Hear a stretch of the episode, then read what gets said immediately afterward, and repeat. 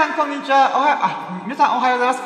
あなたのお耳の友達候補と深夜の審判深夜です。イェイ今日は一人はい、ということで始まりました。今日は一人でね、えー、ラジオやっていこうと思いますよ。それよし、やらやらやらやいや、もうね、寒くてね、あ、あの、かじかんだ結果、えー、噛みました。噛みんだとかいうレベルではありませんが、うーん。とりあえず、あのー、私、深夜のラ新番組深夜がね、また楽しくね、ささやかな日々のラッキー、えー、を、まあね、喋っていこうかなと。いや、待って、口どころか頭も回ってないっていう。うん。そんなこともあるさ。はい、ということで、2022年の、えー、12月30日か、30日金曜日の午、午前8時、朝8時でございます。皆さん、 good morning 良き朝です。はい、ということで、ね、まあ、だけどさ、雨も降ってさ、今、沖縄はね、非常に寒いです。寒波が襲ってきてます。まあ、沖縄に寒波が来たけど、全国そうなのかなうーん。あなたがたまたまね、聞いてくれたあなたも、今この寒さに打ち震えていることでしょう。しかし、しかし、しかし、僕の、この、パッショナブルな、情熱溢れるおしゃべりで、あなたの心を、ほっこりとします。つって。つって。いや、俺一人で何喋ってんだろうと思ってる。はい、ということで。でさ、今日はね、多分3日4日ぶりでラキラジなわけよ。うん。で、あの、ま、この3日4日ね、それなりに忙しかったから、ちょっとね、あの、ラキラジをお送りできてなかったんだけども、えそんな中、えー、私、えー、めちゃくちゃラッキーラジ、あ、そっか。月曜日から俺ラキラジやってねえな、多分。だからね、今現在で、なんとですね、ラッキーが12個あります。えー、この3日4日で、えー、とんでもねえラッキーがどんどんどんと、うん、倍率どんと、うん、そんな形でね、えー、いっぱいラッキーが来たので、あ、今、ね、幸運の女神ね、私、深夜、まあ、年末2022年頑張ったね、深夜かわいいかわいって、うん、かわいいかわいいからラッキーあげる、つってもらった、いっぱいいただいた、うん、幸運の女神からね、あの、祝福を大変ね、えいただきましたので、それをね、一個一個、えー、12個分紹介していきたいと思いますので、皆さんもお付き合いいただきます。よろしくお願いします。それでは行きましょう。やるぞ準備はいいか？よーそろ深夜の審判プレゼンささやかな日々のラッキー語るラジオ略してラッキーブラジ Here we go!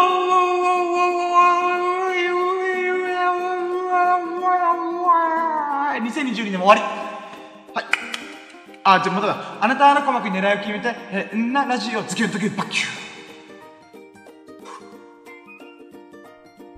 はい、という始まりました。ラッキーラジオの時間でございます。ささやかな日々のラッキー語ラジオ略してラッキーラジオでございます。えー、今日もね、えー、この3日4日分のね、ラッキーをささやかな日々の、えー、ささやかだけど私にとってとっても豊かで、えー、素晴らしい日々を、過ごしたので、えー、そのね、日々を彩ってくれたラッキーをね、一個一個、えー、丁寧に丁寧に、えー、紹介していきたいと思いますね。何卒どうかよろしくお願いします。イェイでね、あの、ついさっきまでね、あの、エビスさんと一緒にいたんだけど、ちょっとね、あのー、スサノオくんとツェペリくんと友人が、えー、飲み明かして、朝方まで飲んでたんだけど、タクシー捕まらなくて、ごめん、深夜迎えに来てくれんってことで、えー、わざわざ行きました。えー、タクシー捕まらないの？ってちょっとびっくりしたけど、まあまあまあ、いつもね、お世話になってるんで、あのーあの、迎えに行ってね、えー、お送りし、家まで送ってきました。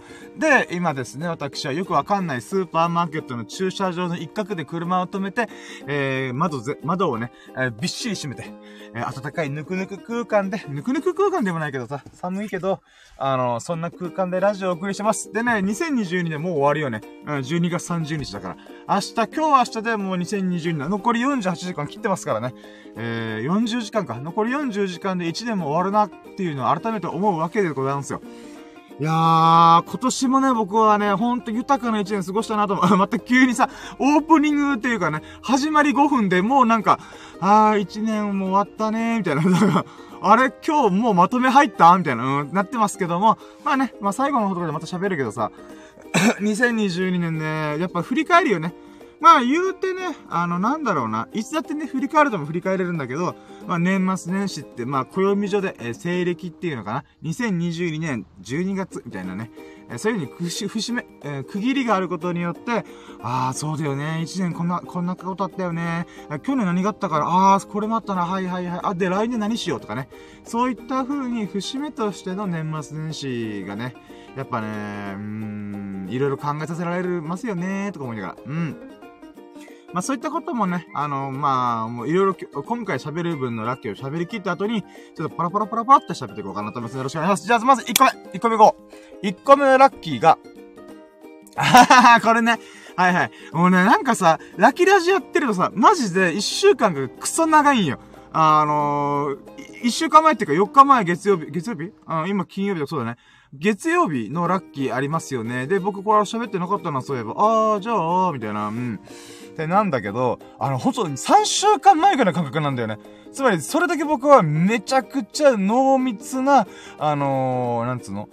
日々を過ごしているってことで僕は思ってるから、で、そこもね、また1年間通して考えると、私ね、人の倍の人生を歩めたんだな、人の倍の1年間歩めたんだなと思うとね、とっても喜ばしいんですよね。うーん、だからほんと、なんだろう、日記だからね、これ僕は声の日記をずーっと喋り続けてるって感覚だから、そういった意味ではね、うーん、なんだろうね、この日記を書くとか何かを残して聞き直すとかっていうものとっても大事だなと思ったよね。うん、人生を倍以上。だから僕はね、箇条書きでメモとして、あ、これ、この、その週はこんなことがあった、こんなことがこんなことあったっていう風にラッキーをね、ちゃんとまとめてんだけど、まあ言うて、そんな、ちゃんとした日記ではないんだけど、まあ箇条書きの日記だよね。うん。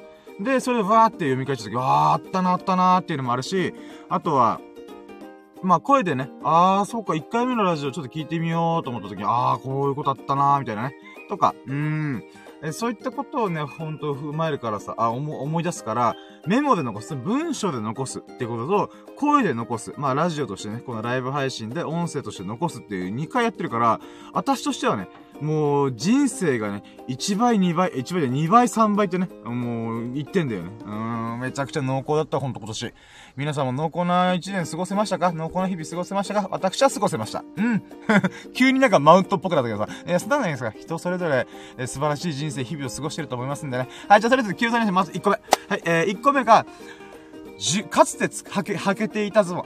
かつてね、かつて履けていたズボンを10年ぶりにギリギリ履けたこと、イェイいやーということでね。あのですね、私、まあ、ダイエットがね、去年成功して今年ちょっとサボってるんですけども、まあ、なんていうかな。まあ、なんだろうな、高校生ではない、20代前半ぐらいの時に気に入って買った洋服とかがあるわけよ。なんかデザインがいいなとか、もう、もうブクブクしとってさ、その当時だと75キロ前後だっで履けてたズボンがさ、まあ私一回110キロぐらいまで行ったから履けなかったわけ。もちろんね、それもパッパッツンパッツンよ。うん。ではあるんだけども、あまりにも気にしたから、あ、これはね、いろんな洋服で、はい、あのー、買ってはこれいいなと思って捨ててるやつもいっぱいあるんだけど、その中でもこれだけはどうしても捨てれねえな。いつか履けたらいいな。まあ、履けないだとしても、なんていうのかな。うん、思い出じゃないけど、なんか残しとこうみたいな感じで、残ってたんよね。残してたんよ。で、それを、あ、今回衣替えだから、ちょっと洗濯も、ちょっと天気がいいから、あの、こ、何ていうか、ん物置に突っ込んでた、あのー、洋服をね、ズボンを引っ張り出して、この、まカビだらけというか、埃だらけというか、ちょっと汚ねえなと思ったから、それ洗濯したんよね。で、洗濯して、履いてみたら、履けたと思って。うん。だからね、一応ズボンのさ、一番上のボタン、フックはかけれなかったけど、でもベルトでカバーできれば、一応履けるっちゃ履けるんだよね。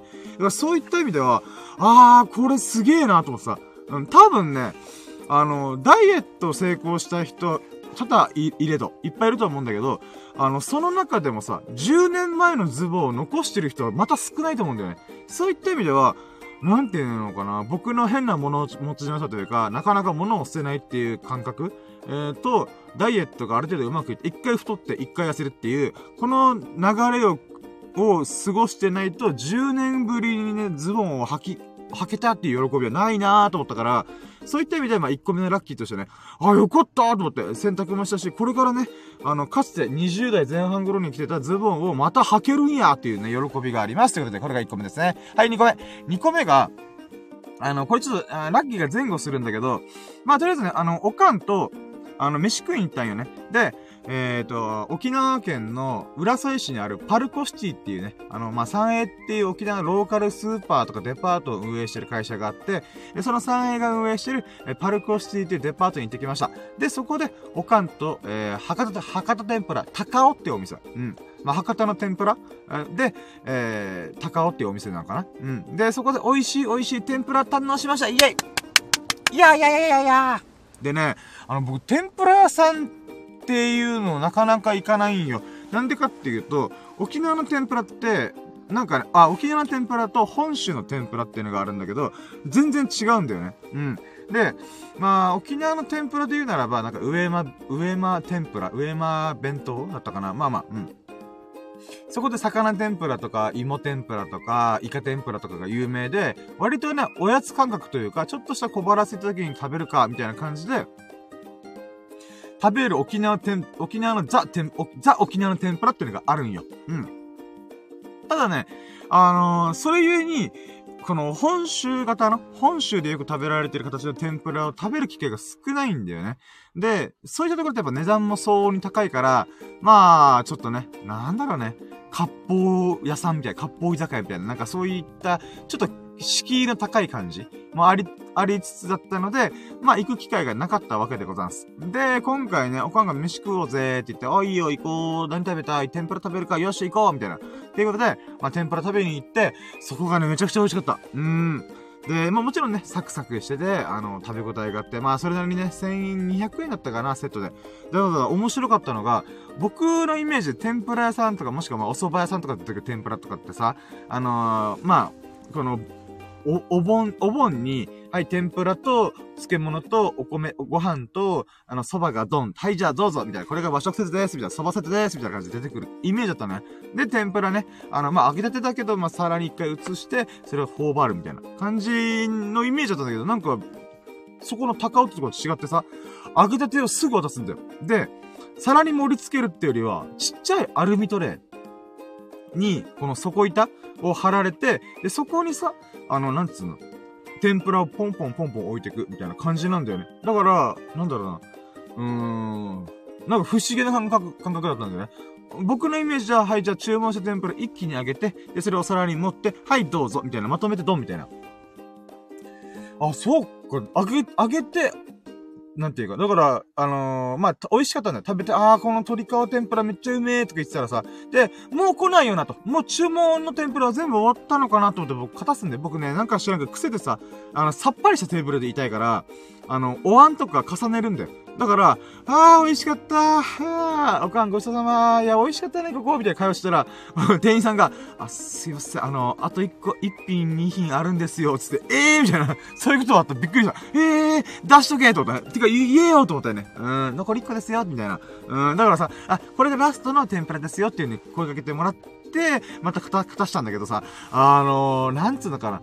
このスタイルの場合のデメリットここだよね。こっちが気を利かせた、気を利かせたつもりはないけど、自分がそうしたいかっただけだけど、あのー、テーブルを勝たしてしまったら、あのー、なんて、勘違いして僕みたいなやつがさ、あのー、なんだろうな、勝たして、はい、じゃあ、帰るか、みたいな時に、あ、あと、あと一品やったんですよ、みたいな感じで、また同じ新しいまっさらなアルミトレ出てきて、あの、これにどうぞ入れてください、みたいな感じで、えー、なんだろうな、二度手間と思って、うーん。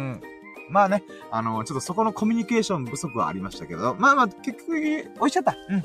なので、ぜひともね、皆さん、あの、天ぷら食べに行ってくださいってことですね。だから博多天ぷら、えー、高尾というお店でございます。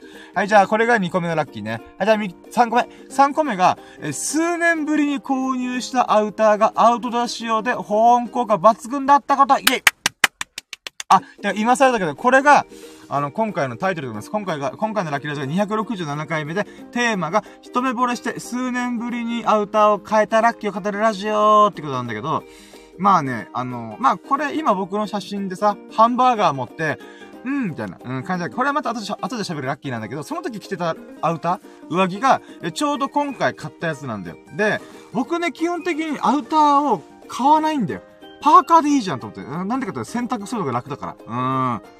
っていうのがあるから、なんつうのかな、その、新しい冬物の上着っていうのを、なるべくね、買わないようにしてんだよね。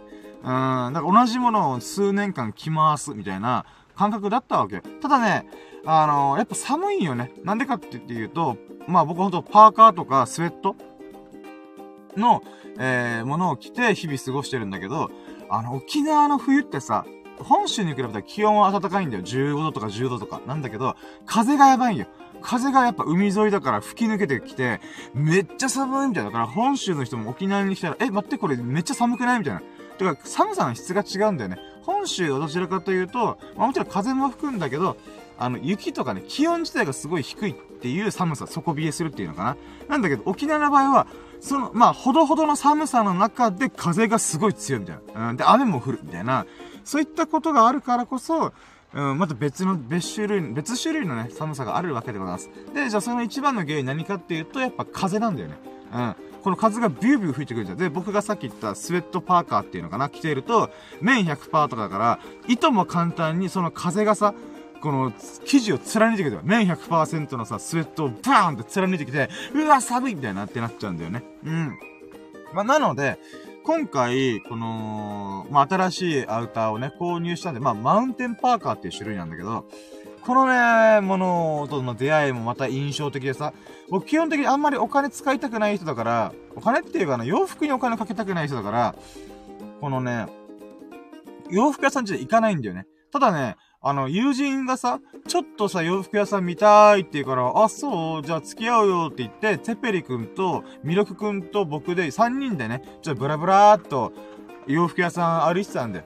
ブラブラ見てたんだよ。で、その時に、なんか僕がふらふ、なんかね、あー、そういえばと思って、あのね、僕、明日ってキャンプがあるんだよ。年末年始年越しキャンプをするっつって、あのー、僕がね、こう、言い出しっぺとして動いてるんだけども、まあ僕一人でやる分には全然問題ないんだけど、あの、みんなを巻き込む。あのー、今回ね、エビスさんとミルクくんという二人を巻き込んで、年越しキャンプをするので、まあね、ミルク、あ、ミルあ、スサノオくんは、ちょっと今回ね、あの、ちょっと厳しいかもってことなんで、えー、木炭コーナーだけか、かさ、借りて、かさ、あ、借りて、貸してくれました。ありがとうございます。で、まあとりあえずね、あの、まあ、何人かの友人を巻き込んで動くから、てな次にさ、僕一人だったら、まあ別にね、車の中でね、寝泊まりすればいいやとか、なんかいろいろ考えたりするんだけど、そんな僕でもちょっとね、寒さ対策はちゃんとしないとやばいよなって思ったんだよ。だからね、ちゃんとしたアウターちょっと買わなきゃいけないなってずっと思ったんだよ。だからちょっとブラブラーっとそのお店の、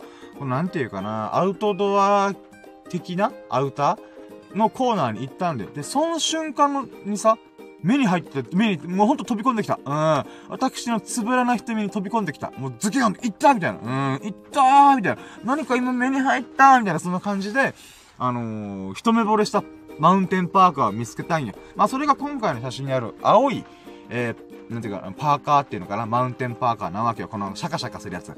で、これがね、その瞬間一目惚れして、この色いいなと。僕、青色が好きなんで。なぜか知らないけど、青色がすごい好きで。で、この青と黒の感じもすごいいいし、かつね、あの、薄かったんだよね。つまり重くないんだよ。アウターってさ、重いんだよね。うん。やっぱ地味にさ、生地がちゃんとしてたりすると、ああ、これ重いなーみたいな。でも保温効果あんのかねとか、なんかいろいろ考えたりもするんだよ。で、その中でこのマウンテンバーガー見つけて、もうね、ズッキューンってきて、で、羽織ってみたら、あ、これめっちゃサイズもぴったりやん、めっちゃいい、みたいな。で、しかもその時パーカー着てたから、パーカーの上から羽織るっていうことで、サイズとしてもね、あ全然余裕があったから、あ、これめっちゃマジでいいみたいな。うん、っていう衝撃受けて。でもね、その時ね、セールで、一応6000円ぐらいのやつが5000円になってますよーってことがあったんだけど、みんなにとってはね、今これをたまたま聞いてくれたあなたにとっては5000円ね、あ、じゃあ安いじゃん、買っちゃえば深夜って思う、あ、買ったんでしょ、その時にって思うかもしれないけど、なんなんなん、ちっちっちっち。私ね、あの、本当にね、あのー、日々、ギリギリを生きていますんで、あのー、みんなにとっての5000円は5000円かもしれないけど、僕にとっての5000円はみんなにとって5万円なのね。うん。価格、相場がもう崩れてる。あの、私のね、株式市場大崩壊します。株式市場というかね、あの、貨幣市場というのかな。うん。私の FX はとんでもないことになってます。うん。1億ジンバブエでやったコーヒー一杯とかそんなレベルです。うん。で、なので、あの、そんな僕なので、ちょっとそこの場で即、即買いはできなかったんだけど、あの、数年ぶりにアウターで、あ、これめっちゃ欲しいやつさって思ったもの、しかも必要性もあるからさ、キャンプで僕は、あ、防寒対策がマジでしっかりしないとなっていう必要性に迫られたからこそ、あのー、そういうマウンテンパーカーのコーナーに行ったし、などそのお店に行くこともね、友人がこう、なんかファッショナブルというか、あの、こういったもの着たいんだよね、俺は、っていう流れで行ったから、あ、そうだよな、おしゃれとか自分が気に入った格好をする、服装をするっていうのまたとっても素敵なことだよな、人生豊かにするよなっていう風に思ってたから、だからそれを数年ぶりにね、あの、同じタイムでカッコーンっていう風に揃ったから、だからね、あの、ファッション、自分の服装して自分が気分がぶち上がる服を着たいっていう欲求っていうのかなっていうものを持ってる友人を見て、そうだよな。豊かにするってそういう側面はあるよなっていうふうに思ったし、プラス、キャンプで必要性に迫られて、マジで防寒対策にやったらやばいっていうこの2点がね、その日にカッコーンってあって、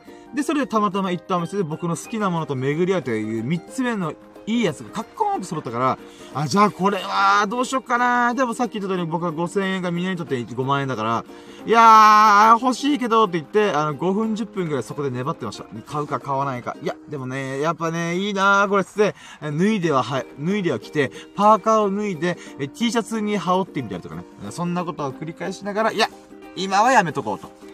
でもね、ほんと、後ろ髪を引かれる、後ろ髪ないけど いや、こう、後ろ髪に引かれるっていうね、あの、慣用句っていうのかな、言葉がありますが、私のスキンヘッドにね、後ろ髪なんて全くないんでございますが、そんな僕でも、ハゲチャビンの、えスキンヘッドの僕ですら、後ろ髪を引かれるかのごとく、ああ、このパーカー欲しいっていうのを思ったわけよ、数年ぶりに。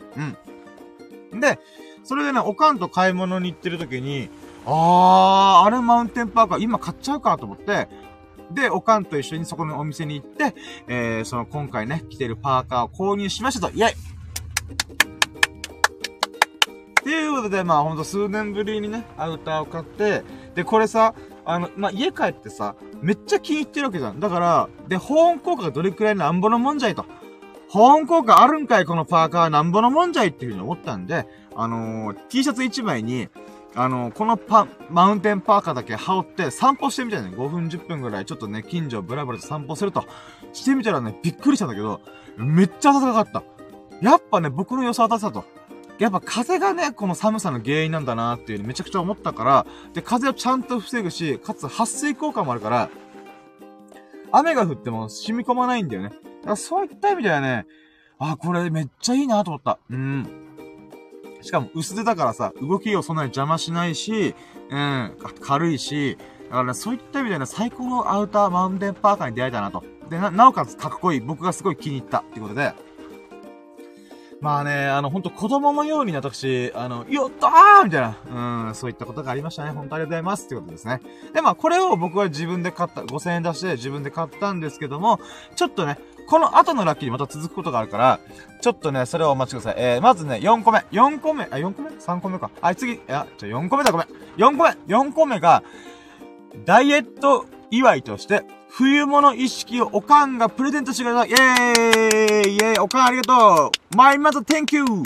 ありがとうなんだけど、まあ、おかんとね、天ぷら食いに行ったって言ったじゃん。で、その時に、まあ、パルコっていうお店に、あれ、デパートに行ったんで、その流れで、そういえばあんたダイエットうまくいって、ほんと良かったね、と。だから飯食いながら、あんた痩せてほんと良かったね、みたいな、そんな会話してたんで、あのー、冬物意識をおごってあげるよ、プレゼントするよって言われて、え、マジでいいの？みたいな。うん。これね、時を遡ること1年前、ほんとちょうど1年前なんだけど、おかんがさ、まあ、おかんもダイエットとかね、頑張りたいって常日頃言ってるんだけど、その中目の前の、あの、なんか息子がさ、ああんた110キロだったのによくここまで痩せたねってびっくりする。もちろんね、標準体重より10キロオーバーしてるんだけど、それでも、110キロから僕80キロ台までボンって、あの、数ヶ月、半年で減らしたから、おかんびっくりして、あんたすごいねみたいな。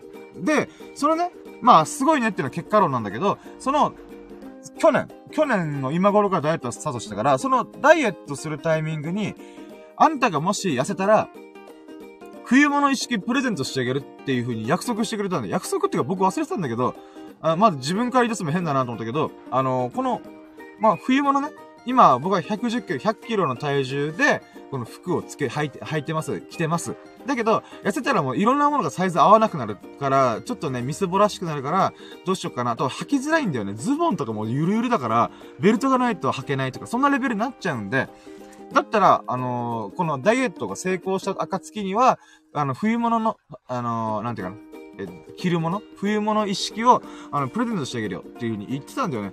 あ、そうっていう風にやったーと思ってから、まあね、僕もね、ダイエットうまくいくかわかんないから、まあまあありがとうみたいな感じでやったら、まあその半年後には成功して、まあ標準体重より10キロオーバーみたいな、体重まで落としたんだよね。うん。やっぱね、それおかん、やっぱ衝撃だったらしくて、いやー、あんたすごいねっていうのをずっと思ってたらしいんだよね。うん。なので、今回飯食いに行ったタイミングで、まあ僕とね、わーってこう、ショッピングモールを巡って、で、冬物意識プレゼントしてあげるとユニクロ行ってみるとかね、いうことで、マジでじゃあお言葉に甘えますってことで、あの、ヒートテックとかね、うん。あとは血のパン1枚とか、もっと安いやつでよかった、いいんだけど、安いやつ選んだんだけど、あの、そういったものいろいろ購入させてもらったんだよね。だからほんとありがとう、おかんと思って。うん。で、ダイエット成功して本当によかったのだ。まあ最近ね、ちょっとリバウンド気味で、もうたらふく飯を食ってるから危ねえなーとは思いつつも、まあそれでもね、あの、一応85キロをキープしてるんで、まだまだ、あの、射程圏内、あの、標準体重まだ射程圏内で、えー、過ごせておりますと。で、あのー、このね、さっき、マウンテンパーカー、まあ僕の今回の写真に乗っかってる青いパーカーあるべうん、この、このマウンテンパーカーと、実はもう一個アウター買ってるんだよ。で、お金ねって言ったくせにってことなんだけど、あの、なんてそれもおかんがプレゼントしてあげると。あんたマウンテンパーカー買ったの？ああ、いいね、それ。あ、近くにこれもあるじゃん。これ良くない？みたいな感じで、あー、マジだと思って、僕も気に入ったやつがあって、まあそれはね、写真とかにまだ載っけてないんだけども、あの、それまた撥水効果抜群で、かつね、なんか僕の遊び心があるなと思ったりとかして気に入ったんだよね。うん。で、普段使いはこの今着てるやつでいいんだけど、なんか、本州に冬の時に旅行に行くとか、なんかね、ちょっと気合を入れないといけない時とかに、このアウター使うのすごいいいだろうなーっていうふうに思ったんで、ちょっとね、どっち買おうかなーと思った中でも僕は今回ね、この青いパーカー、マウンテンパーカー選んだんだけど、これも買っちゃえっていうことで、あの、おかんがおごってくれたんだよね。マジでいいなって。まあ、それもね、セールしたから、本来9000円のやつがなんか5000円か6000円ぐらいまで下がってたから、これ今買った方が良くないってことで、それも買っちゃいました。いやー、あんたありがとうございますってことでね。うん。だからまあ、まあでもね、私、物持ちはすごい、洋服に関しての物持ちはすごいんで、このマウンテンパーカー2種類も、多分ね、また数年ぐらい、今僕32だから、おそらくね、40手前まで普通に残ってる、現物が残ってるはずなんで、うん。まあ、なので、そういった意味でも、まあまあ、あのー、ほんとね、原価初級じゃないけど、おかんが買ってくれたものは、冬物意識はね、もう、ちゃんと丁寧に、あのー、なんていうか、なんだろう、丁寧にね、あの使って、あの、なるべくね、すぐ捨てることがないように、えー、するので、まあ、今回でね、一式買ってくれたから本当嬉しかったなありがとうございます。そしてダイエットも成功して本当に良かったなと。あの、やっぱおかんがしきりに褒めるんで、あんたこれ似合ってるじゃん、いいじゃん、いいじゃん、みたいな。うーん。で、やっぱね、痩せてるからこそこれ着れるんで、よかったね、痩せてっていうことで、まあほんとね、いや、それを祝ってくれて、かつね、おごってくれるって、プレゼントしてくれるって、マジでありがとうございます。こちらこそです。ってことで、おかんのダイエットもね、成功することを祈っておりますと、改めて思いました。本当にね、ありがとうございます。うん。で、えー、5個目。5個目が、あー、これはね、この流れで、おかんにちょっとね、あの、プレゼントじゃないけど、僕も僕でやりたいことがあったのがあったんだよ。これがね、あのー、コーヒー豆を購入して、キャンプ用のコーヒーセットを初めて使ってみた、イェイっていうラッキーです。5個目がね、コーヒー豆を購入して、キャンプ用のコーヒーセットでそれをみ、あのー、入れてみた、コーヒーを入れてみたっていうラッキーですね。で、これが何かっていうと、まあ、それもね、また、あのー、おかんコーヒー飲むんよ。で、あの、僕もね、あの、コーヒーは飲まないんだけど、まあ、缶コーヒーとか飲むんだけど、自分でね、なんか、スタバとか行って、なんか、オシャンティーなところで飲むとか、そういった感覚ではないんだよね。なんだけど、あの、この、今回の年越しキャンプで僕、新しいことやってみようと思って、あの、コーヒーのミルってあるじゃん？ミルっていうの？あの、コーヒー豆を砕いて、自分で砕いて、で、それを、の上からさ、お湯かけて、あの、コーヒーを入れる。っていうのが染み込ませて入れるっていうやつあるじゃん。でもみんなやっぱめんどくさいから、このコーヒースティックでさーって言ってお湯で溶かしてレッツゴーみたいな。とかもしくは、すでに引かれた、豆が引かれて粉状になってるものを、なんていうかな、入れる。っていうことをすると思うんだけど、やっぱね、やるからには砕きたいじゃん。うん。experience、体験が大事じゃんっていうことで、あの、それをアウトドアかつモーニングコーヒードリップをやってみたいなと思ったんでございますよ。うん。なのでね、今回それを、えー、いざ、えー、やってみっかーってことで、やってみたんだよね。だから、カルディっていう、あの、そのサンエー、パルコシティの中にある、これ本州にもあんのかね？わかんないんだけど、このカルディっていう、なんていうか、輸入雑貨屋さんっていうのかな？このご飯系の、なんかおしゃれな女性がいっぱいあ、あの、カッポしてる。女性がいっぱいいる、あの、カルディっていう、コーヒーとか、紅茶とかね、あの、ちょっと外国の美味しいご飯とか、そういったものを取り扱ってるお店で、えー、コーヒー豆を買って、まあ、そのお店でさ、カルディで人気ナンバーワンの、ほんとベーシック中のベーシックなコーヒー豆を、ちょ、わけもわからなかったから、ちょっと買って あの、家で入れてみたんだよね。うん。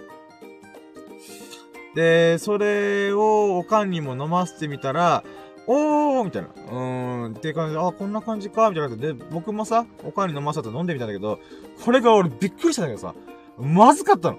うっさーと思って。うーん。で、どうまずかったかと酸っぱかったんだよね。まあ、酸味があるっていうやつなんだよね。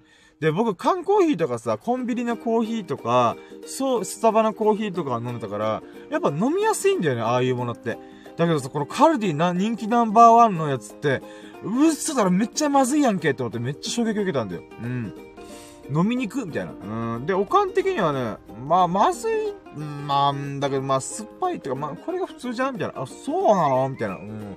コーヒー飲む人の味覚すげえな、みたいな。うん。っていう風に思ったりとかしつつ、まあだからね、コーヒー豆のせチョイスはミスった。うーん、あ、これが酸っぱいってことだからコーヒーで苦いことをすごい気にするっていう感じが、いや、苦いのに苦手だなとかさ、そういうのあるけど、えー、酸っぱさもあるんかいと。なかなかね、あのー、コーヒー、あのー、なんだろう、シャバいぜ。あの、シャバシャバやな、こいつらと思った。あの、なんつうのかな。だってまずさ、コーヒー豆ちょっと高いんだよ。高いっていうのはもちろんね、あの、1杯2杯分だけだったらそんな安、え、高くないはずなんだけど、コーヒー豆って基本的には 200g とかセットで売ってるから、そうなってくると700円とか800円とかしたんだよ。うー、そう、高ーと思った。俺的には10杯分ぐらいでいいんだけど、みたいな。そう、あの、に、その 200g とかでだいたい20杯分ぐらいあるらしいんだよね。うん。いや、そ、だとしても高ーと、しかも初心者にしてはね、いろんな自分に合う豆をさ、いろいろ買い揃えたりとか考えたら、いや、これはしんどいぞってめっちゃ思ったね。うん。だからね、なんかさ、これ、まあ、とりあえず結論で言えば、まず豆が高えよと。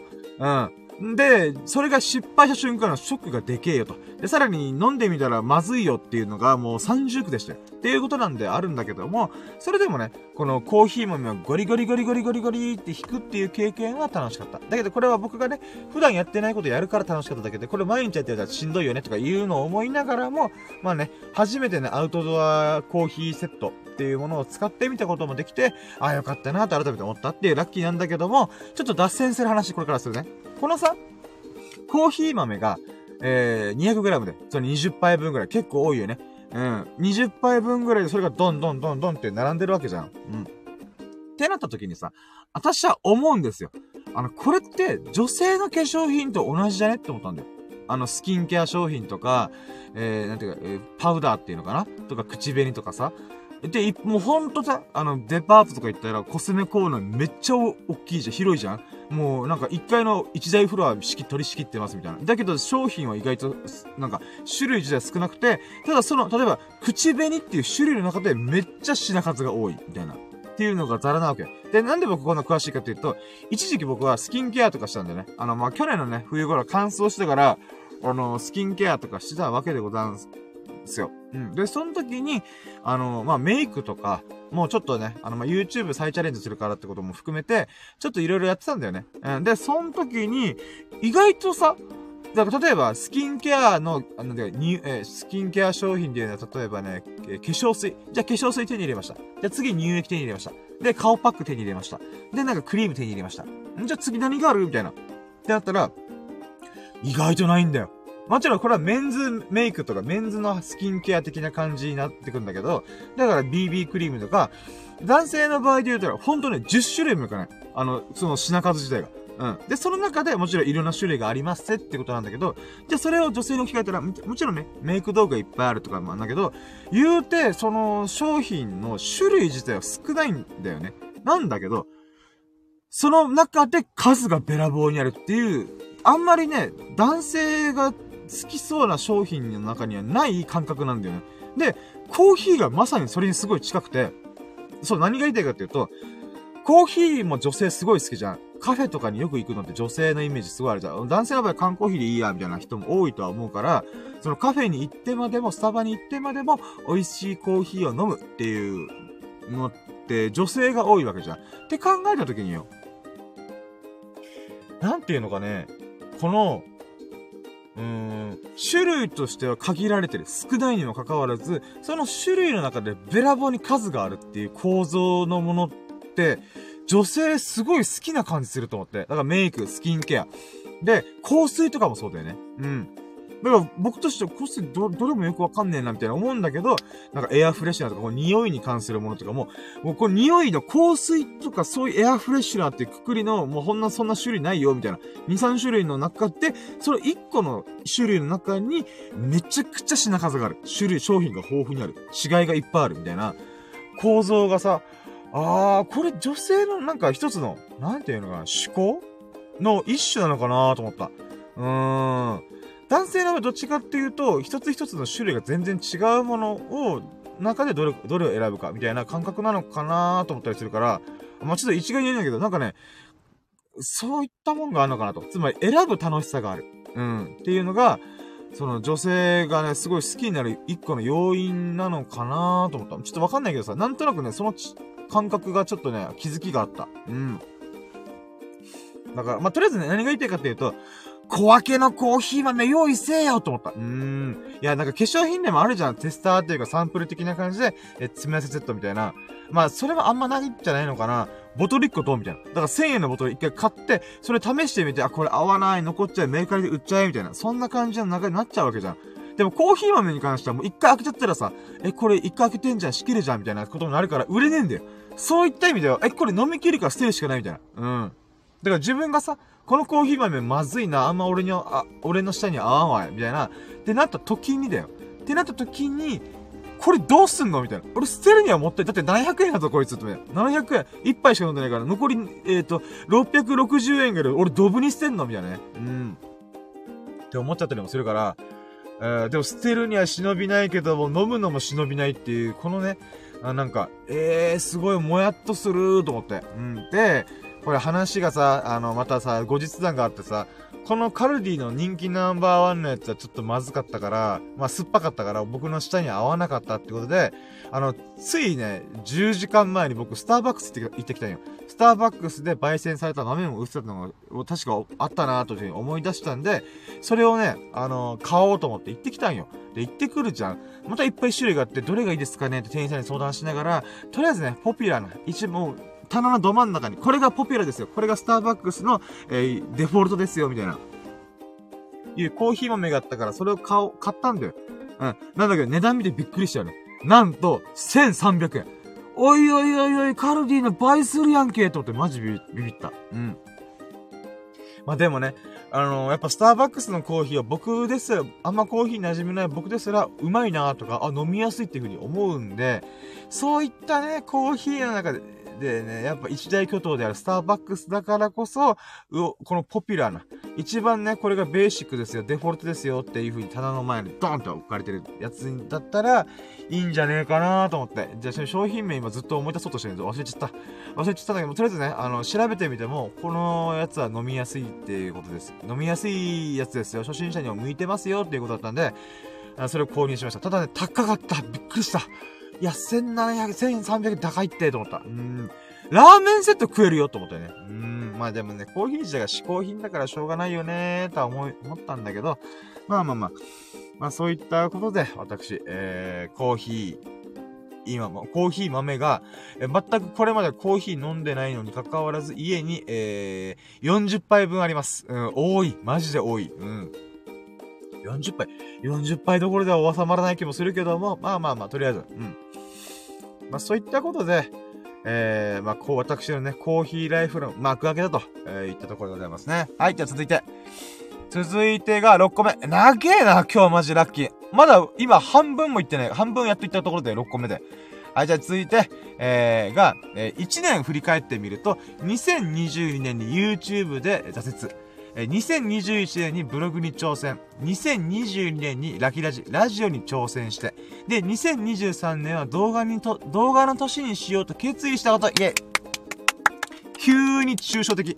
急に僕の内面的な話になりました。え、これどういうことかっていうと、まあ、冒頭でね、僕1年間振り返ったりとかする機会多いですよね。やっぱ12月ってっていう話しましたけど、まあ、それがね、今週の半ばぐらいに、そういえばと思ってこの2022年振り返ってる中で、あー、今年って結局俺ラジオの年だったなと思ったんだよね。うん。どういうことかっていうと、まあ僕 YouTube 再チャレンジして、よっしゃーみたいな、もう忘れもしたら2022年3月9日、うん、サンキューの日に私は YouTube 再チャレンジすんぞイェイっていう風に、えー、やったんだよね。え、なんだけど、やっぱ動画編集た、たの、あ、大変だったりとか、やっぱね、撮影して編集してアップするっていうのがすごい大変で、いやー、と思って、しんどいなーっていうで、9月から11月までお休みしたんだよ。まあお休みっていうかサボってたんだよね。うん。サボってたっていうか飽きてたというか、まあとりあえずね、えー、忙しかったんだよね。うん、キャンプしたり、離島出張が重なったりとか、もうほんとドタバタしてた。っていうこともあって、動画を編集、動画アップなかなかできてなかったんだよね。な、っていうこともあったんで、なんだ、あ、っていうこともあったんだけどさ、何が言いたいかっていうと、それでもやり続けたのがこのラキラジなんで、今あなたがたまたま聞いてくれたこの267回、えー、放送というかライブ配信したラキラジこそが僕1年間継続してるやつなんで。うん。この1年間僕、もちろんね、あの、仕事してない時は、毎日毎日やったりとか、2日に1回とかやってたんだけど、あの、仕事始めてから、まあ、3日4日に1回とか、ペースダウンはしたんだけど、それでもそれでも、なんだかんだで、僕1週間以上開けてないんだよ。ラキラジ、ああ、やってないな、あ、今日もやってない、あ、今日もやってないとか言いながら、1週間以上やらなかった日はないんだよ。うん。だから週1回は必ずやってたんだよね。うん。なんかね、ということを考えるならば、確かに2022年は僕は、えー、YouTube の再チャレンジした。だけども結局安定はしてなかったんだよね。じゃあ、一番最も継続して安定して取り組めたものなんだろうと思った時に、ラジオなんだよね。このスタンド FM 音声配信でやってる、まあ僕の謎のラジオ番組、えー、ラキラジ、えー、ライ、謎のライブ配信、ラキラジでございますけども、このささやかな日々でラキを語るラジオっていうものが、なぜか知らないけど、えー、最低でも週一で取り行ってる、不思議な不思議なね、継続力を見せた、えー、コンテンツっていうか自分の発信活動だったんだよね。だから、ああ、そういった意味では2022年は僕にとってはラジオの年だなっていうふうに思ったんだよね。ひたすら喋る。動画とかそのなんていうか映像としての動向は関係なく、ひたすら僕が気持ちよく喋って、えー、今日こんなことがあったんです。こんな素晴らしいラッキーがありました。いやー、人の縁って素晴らしいですね。生きてるって素晴らしい。ラッキー最高みたいな。うん。っていうことを、ひたすら267回喋ってるっていう謎のララジオ、うん、を継続できたんだよ。だから、まあ、やっぱ2020年ラジオなんで、あれ待って、じゃあ去年は？と思った時に、去年僕はブログやってんだよね。うん。このノートというサービス、サービスで、ひたすら僕は、えー、ブログを書いて、1年間で300本書いたんだよね。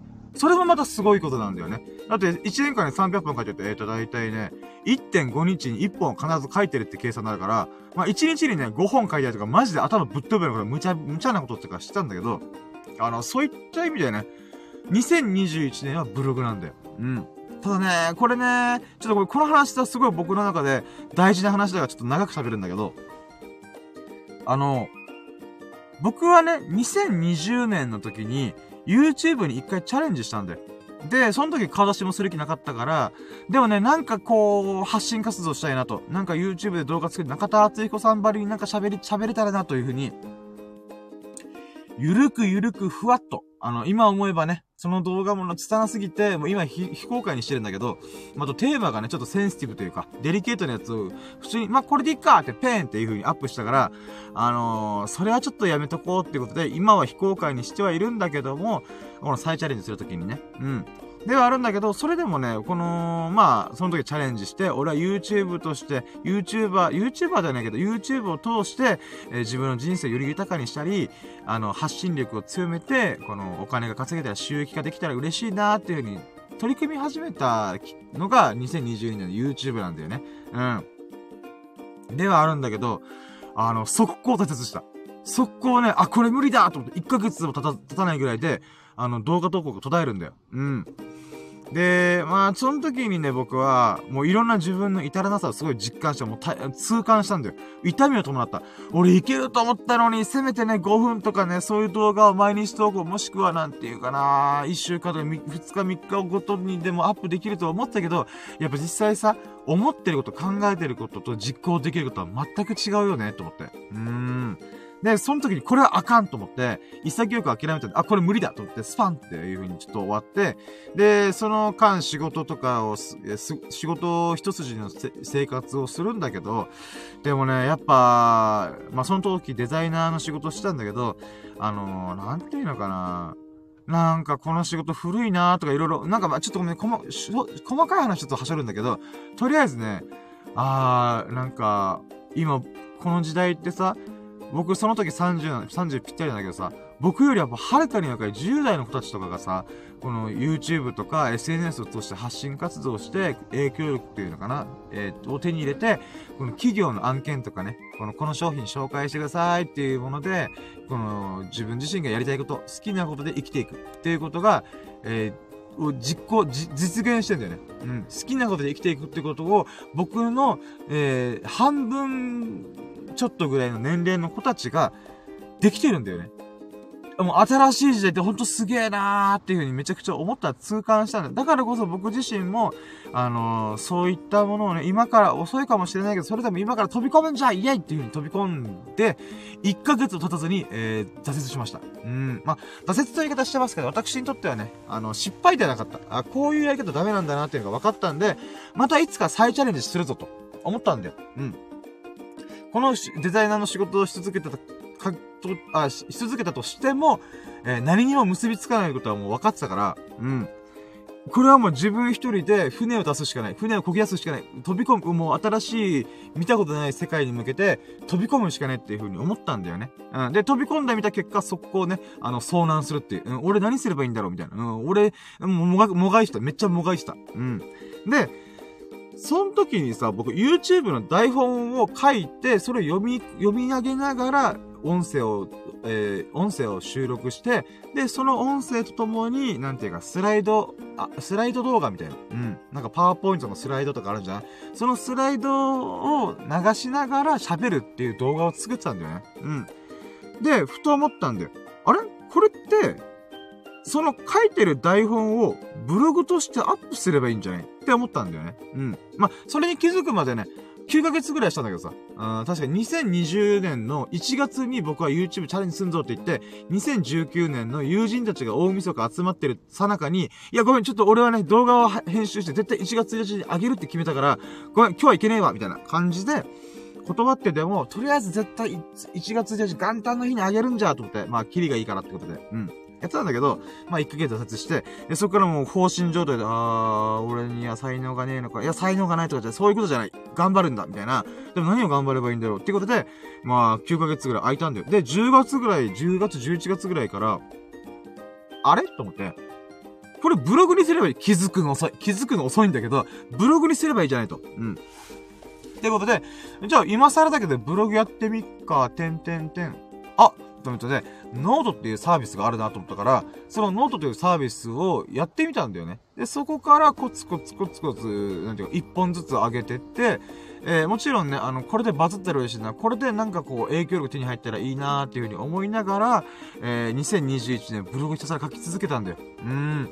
これね、ほんとね、僕はじ、もう本当に自画自賛しますけど、あのー、言われながら超すごく頑張ったと思ってる。なんでかっていうと、僕はね、喋る分に関しては、好きだし、い本当ね、今みたいにさ、今47分ノンストップでバラバラ喋ってんだけど、それぐらいね、喋ることに関しては、もう、なんていうかな、指図のように、このドバドバ言葉が出るんだよね。まあもちろん言葉噛んだり、あの、上手い話をしてるかって言われたら全然してない。面白い喋り、上手い喋り、役に立つような喋りできてないけど、それでも、言葉をひたすら吐き続けるっていう、喋り続けるってことはなぜかできるんだよ。で、そんな中で、ブログに関して言うならば、僕は文章がマジで苦手なの。うん。だから、つぶやきで、ツイッターとかでつぶやくときも、あの、みんな140文字パパパパって書くじゃん。僕書けないんだよ。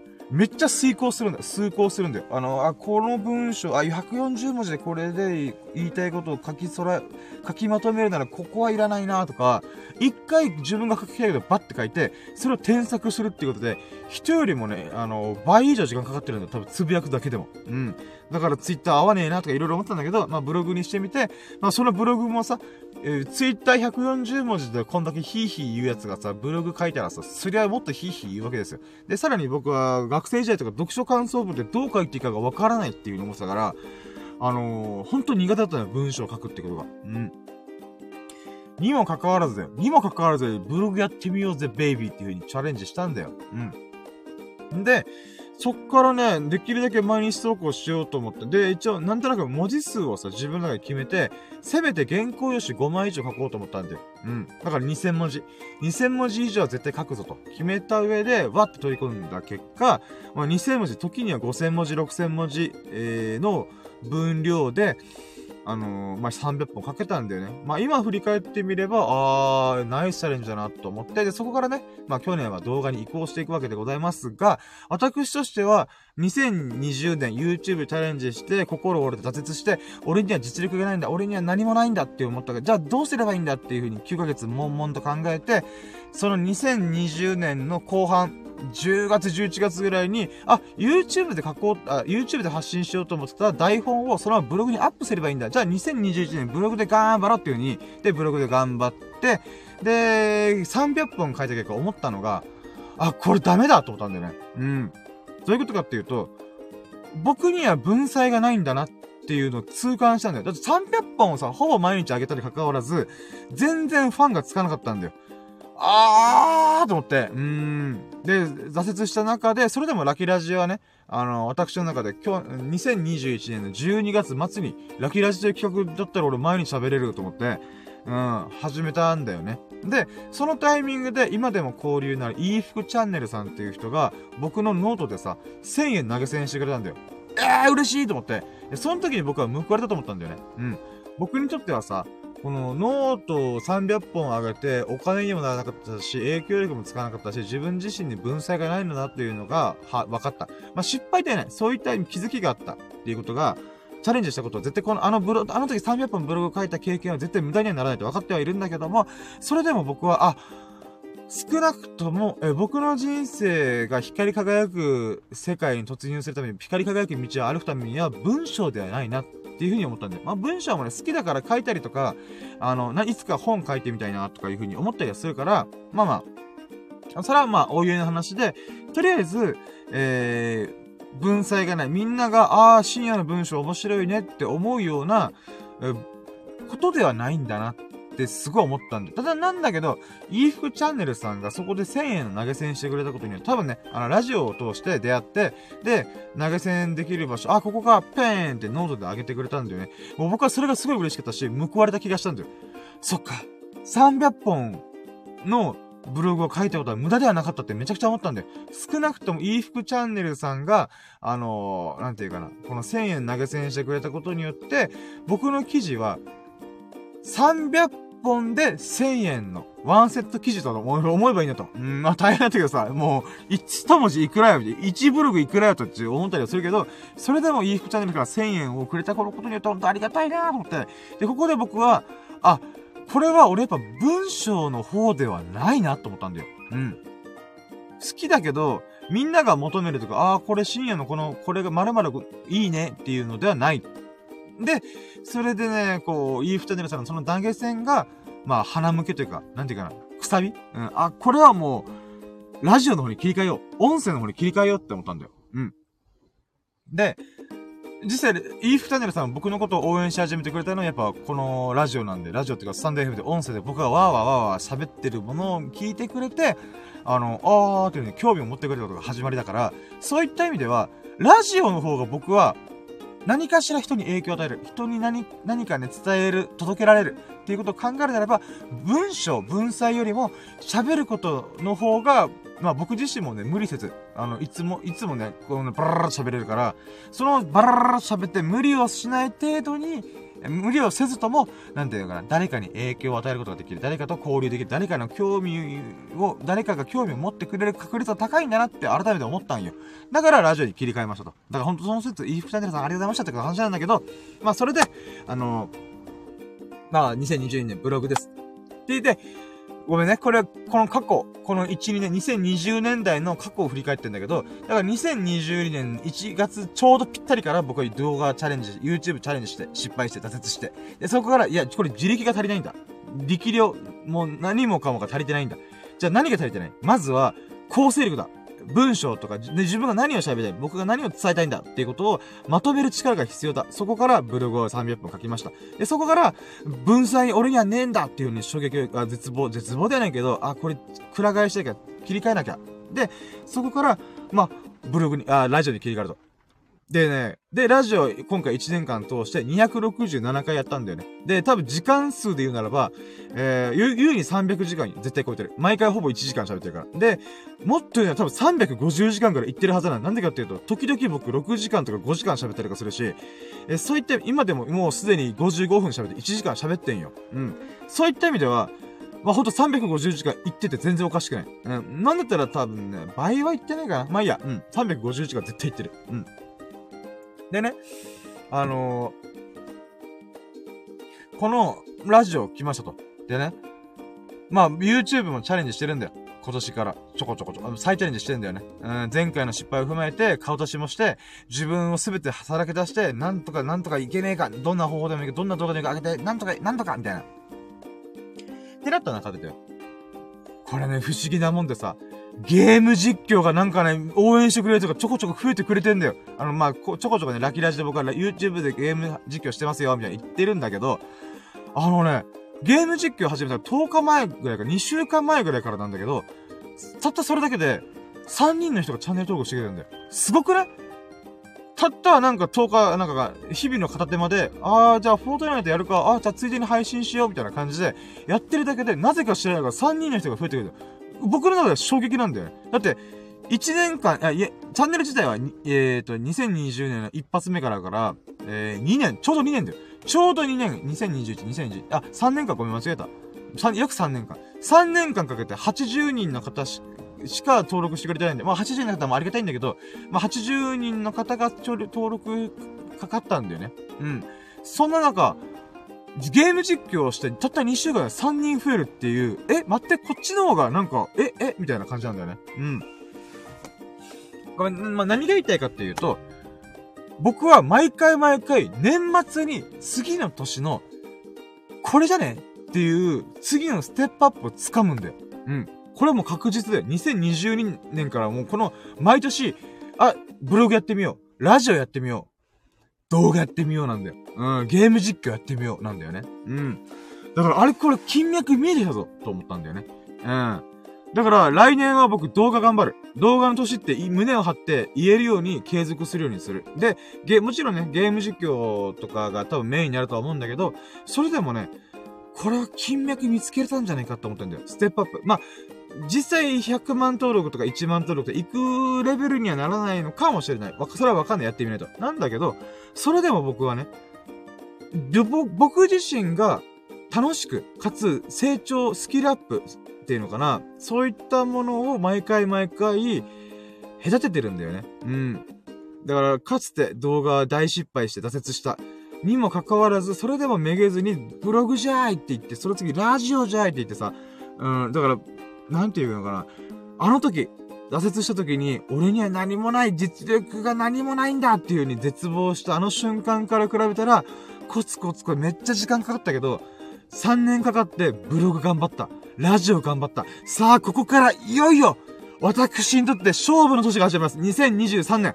私、えー、弱い32、えー、33なります。33になる年に、ついに私が、私が、人様に何かを与えられる段階に入ったのではないかと私は思ってます。うん。あんだけ頑張って誰も見てくれね、読んでくれね、ブログだけだそれでも書くんじゃいって言って、やったあの2021年、そして、誰も聞いてくれなかった、とりあえず俺が喋りたいから喋るんじゃいって、ひたすらコツコツ267回以上続けてきた。まあ実際で言うならば、あの、もっと前からやってたから、実際ね、あのー、収録本数で言えば有利300本超えてんだけど、まあそれは置いといて、あのー、そのね、えー、ブログとラジオを引っ提げて、殴り込みますよ。ゲーム実況。ゲーム実況ね。まあ動画の世界、YouTube の世界に、いよいよ、時は満ちたっていうことでね。あの時僕には何もないと絶望してたが、それでもそれでも文章をまとめる何か、何を伝えたいんだ、何を、伝えたいねどうすればいいんだっていう方法はどうすればいいんだとかいろいろ考えて、練りに練りながら300本書き上げたあの日々も、とりあえず疲れてても、とりあえず何でも、何も喋ることないけど、それでもそれでも、日々のラッキーをささやかで、うんこしたとか、洗濯物を干したとか、ジョギングしたとか、そんなささやかなことでもいいから、とりあえず喋るんじゃいっていう風にやった。あのラジオ2022年、もう、きらめくかのごとく過ぎ去っていたあの2022年、まあ今もまだ2022年ですけども、うん。それの経験が合わさってついに、2022年1月1日からの再再再再再再リベンジ !2023 年、ゲーム実況、動画、頑張りますイェっていうね、これすごい大事な、僕にとってとても大事な話だから、実際15分とか20分喋りましたが、あの、私ね、燃えております。2023年見とけよ、こらと。うん。そういうね、ちょっと気概で、あの、また取り組んでいけたらなと思ってます。うん。だからちょっとね、熱くね、語って大変申し訳ございませんでしたが、あのーあの時ね、もういろんな人に言われたよ、僕は。もしくはいろんな人にね、なんか、あいつ何やってんのとかね、うん、なんか笑われたりとかさ、あ、まあ、嘲笑われたりもしたし、陰でこそこそなんかいろいろ言われ、陰口を言われてたこともあるらしい。えー、で、まあ、なんていうかな、やってもいない人にさ、あのー、なんていうのかな、ここがダメなんじゃないっていう風にちょっとね、言われて、えー？みたいな、うん。でも、それやったところで気づけられないしなーとか、今いろいろね、もうほんとね、あまあ、しょうがないんだけど、しょうがないんだけど、あの、本当に好き放題言われたんだよね。えー、で、好き放題なんだろうね。んー、なんだろう。こう、まあ、下げ済まされたっていうのかな。まあ、わかんない。でも、それでも僕はね、3年間コツコツ頑張った結果、えー、ゲーム実況、動画、何かしらね、うん、何かに繋がってるんだなと。もうほんと、回り道、回り道だったけど、それでもこれが僕にとっては近道だったんじゃねえかなって本当に思ってる。うん。まだまだ、まだまだ僕の人生はね、駆け上がって、駆け上がっていくよ。ゆっくりでも。だからそれがすごい嬉しいんだよ。うーん。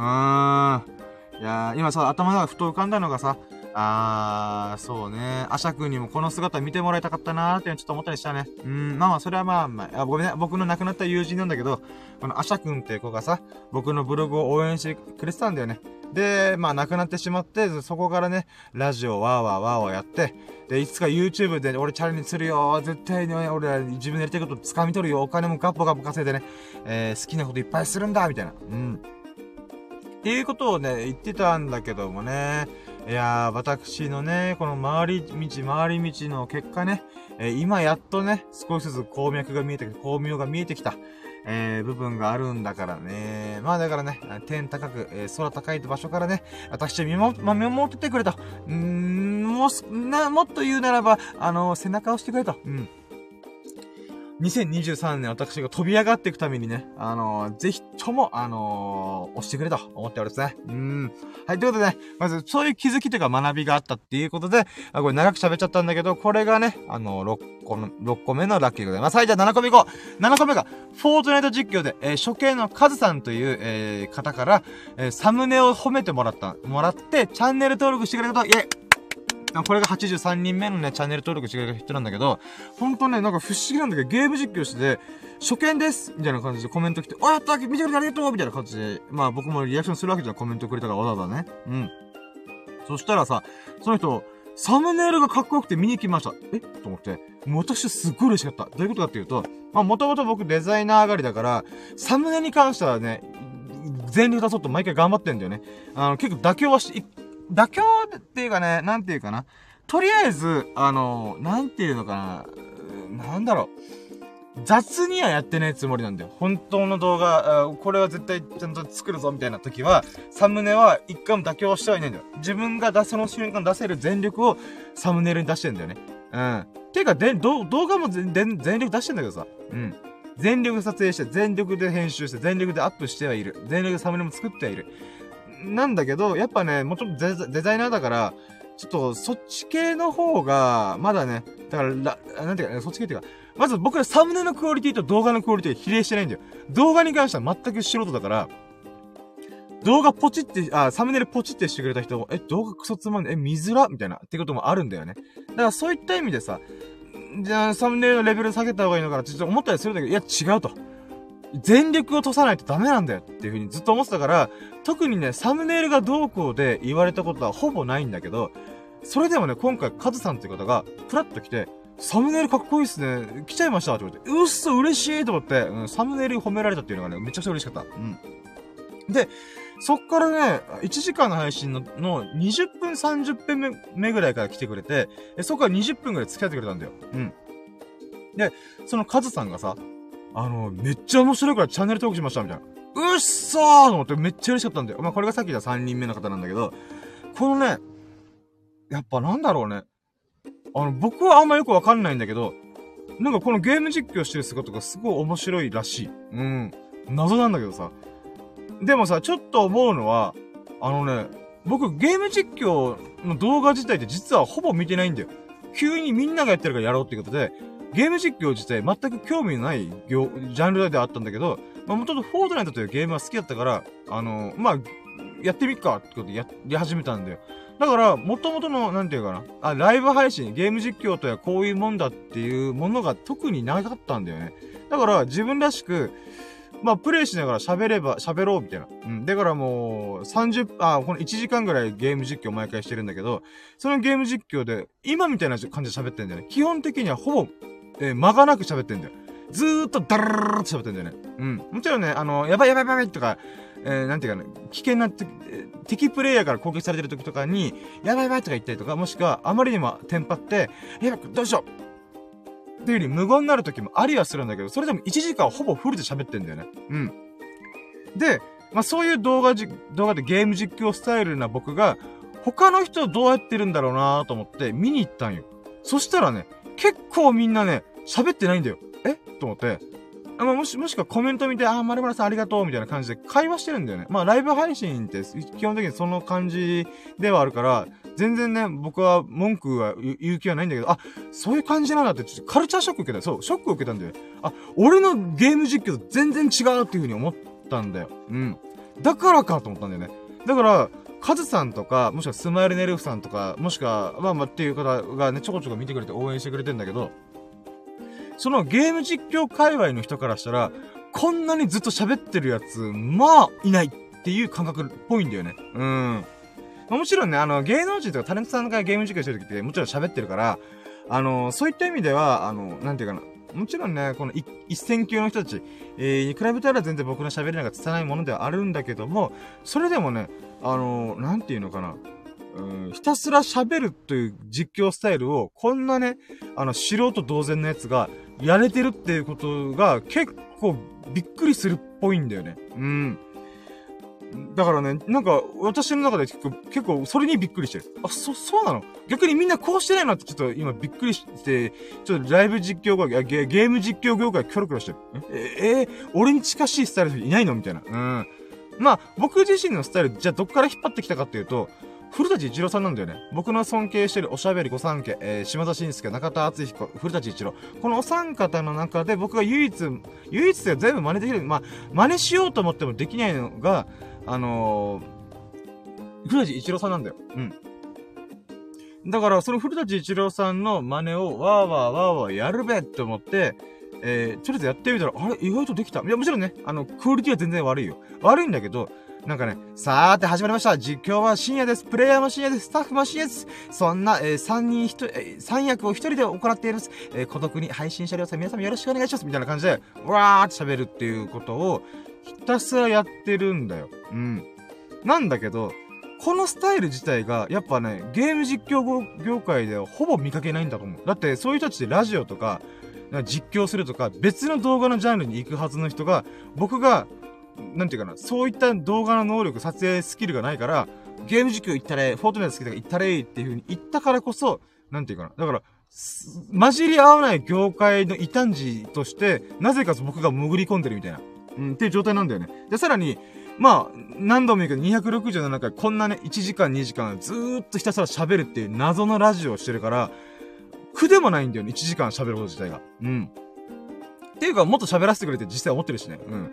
うん、まあまあ、それはいいんだけど、とりあえずね、そういったね、だから、まあ、さっきのラッキーにちょっと引っか、ね、もう、繋がるんだけどさ、着実に繋がってるんだよ、この3年間がすべて。ブログをや、YouTube チャレンジするぞって、とりあえず見切り足でもいいやるぞって言ってやらなければ台本書いてなかったし、挫折しました。挫折したけども、それでも台本書いてたから、あ、これ台本ブログに上げればいいんじゃんっていう風に繋がった。で、ブログを書いてる中で、このネタ探しでさ、いろんなことやってみようっていう風に、あ、ラジオあるってことで、ラジオを始めてみた。で、そのラジオが、あれやっぱ俺喋るの好きやすさっていう風に言って、そこから喋りのスキルを磨こうみたいな。まあ、今も磨け、磨けてないけども、それでも、ひたすら喋る。自分が思ったことをどう喋ればいいかとか、瞬発的にパパパパパーって喋るっていうことを267回繰り返した結果、次に繋がったのがまさかのゲーム実況。ええーと思った。うん、僕びっくりした。ゲーム実況に繋がるんか、この才能と思って。この能力なぜか繋がるか、そっちに、みたいな。うん。ほんとね、人生ってワンダフルと思った。うん。予期せねえ、しないなーと思ったね、ほんと。予想だにしない。うん。いやー、だから YouTube 頑張って、YouTube 脱出したら次何になるのか、何を頑張ればいいんだろうと思ったら、そこからブログ行って、ブログ頑張ってるのから次、でも全然成果出ないなどうしようかなうん、あ、ラジオやろう。あ、ラジオやってたらゲーム実況みたいな、呪術つなぎで繋がっていくんだよね。本当は人生に無駄一個もねえと改めて思ったよ。うん。ということで、まあ話がね、いろいろ脱線しましたが、えー、カズさんからね、サムネイル。そう、デザイ、そう、デザイナーをやってた経験も生きてるよ。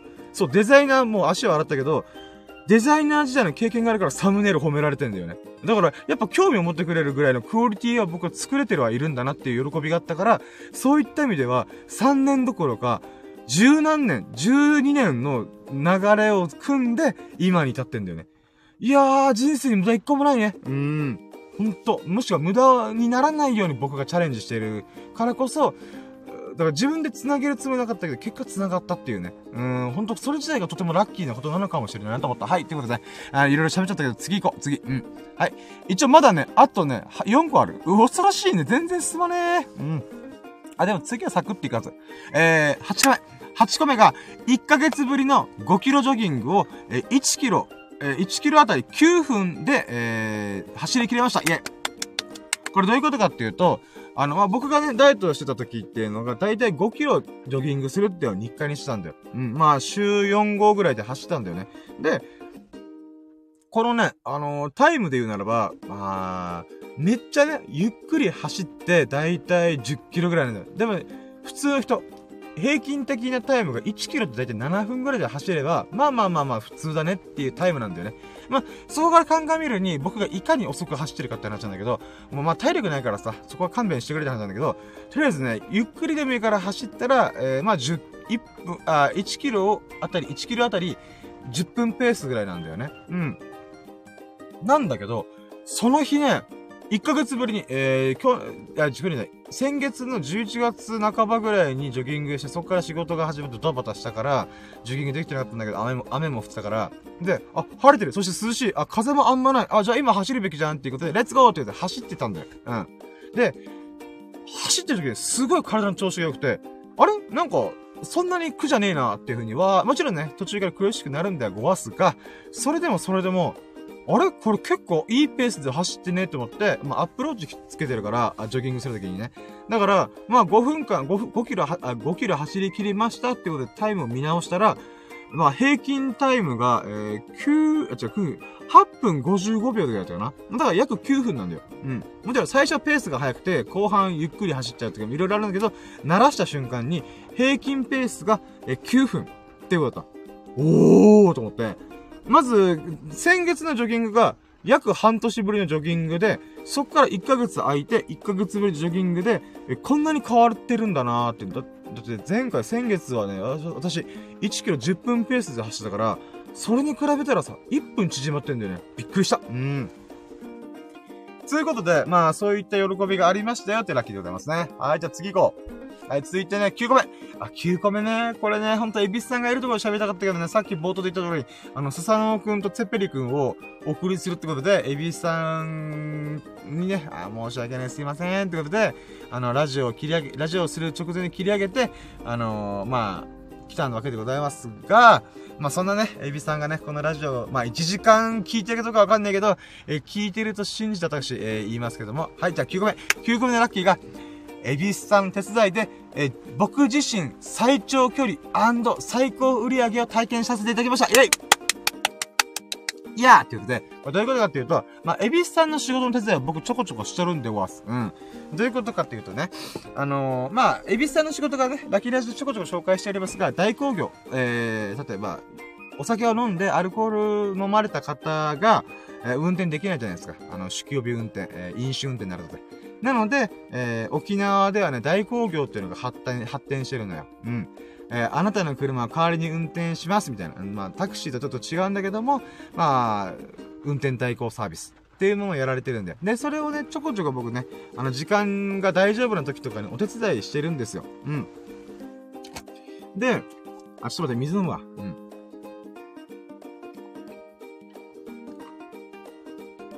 で、前回、まあ、年末年始が始まって、やっぱね、あのー、結構いろんな人がご利用されてるっていうのは分かったんだけど、あのー、この日、深夜どうしてもお願いできないって言われた日があったんで、で、あ、全然大丈夫ですよ。あの、もう僕のバイト先、ってか仕事先も仕事休み入ってるんで、問題ないですっていう風に言ってたんだよ。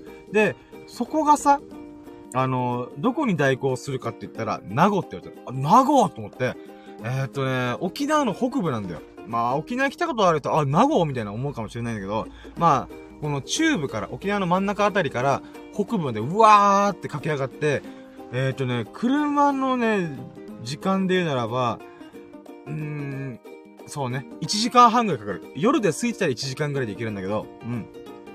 ちょっと混んでたら1時間半かかる。だから片道1時間半なんで、24時間のうち1時間半を移動に費やすっていうかなりの長距離なんだよね。うん。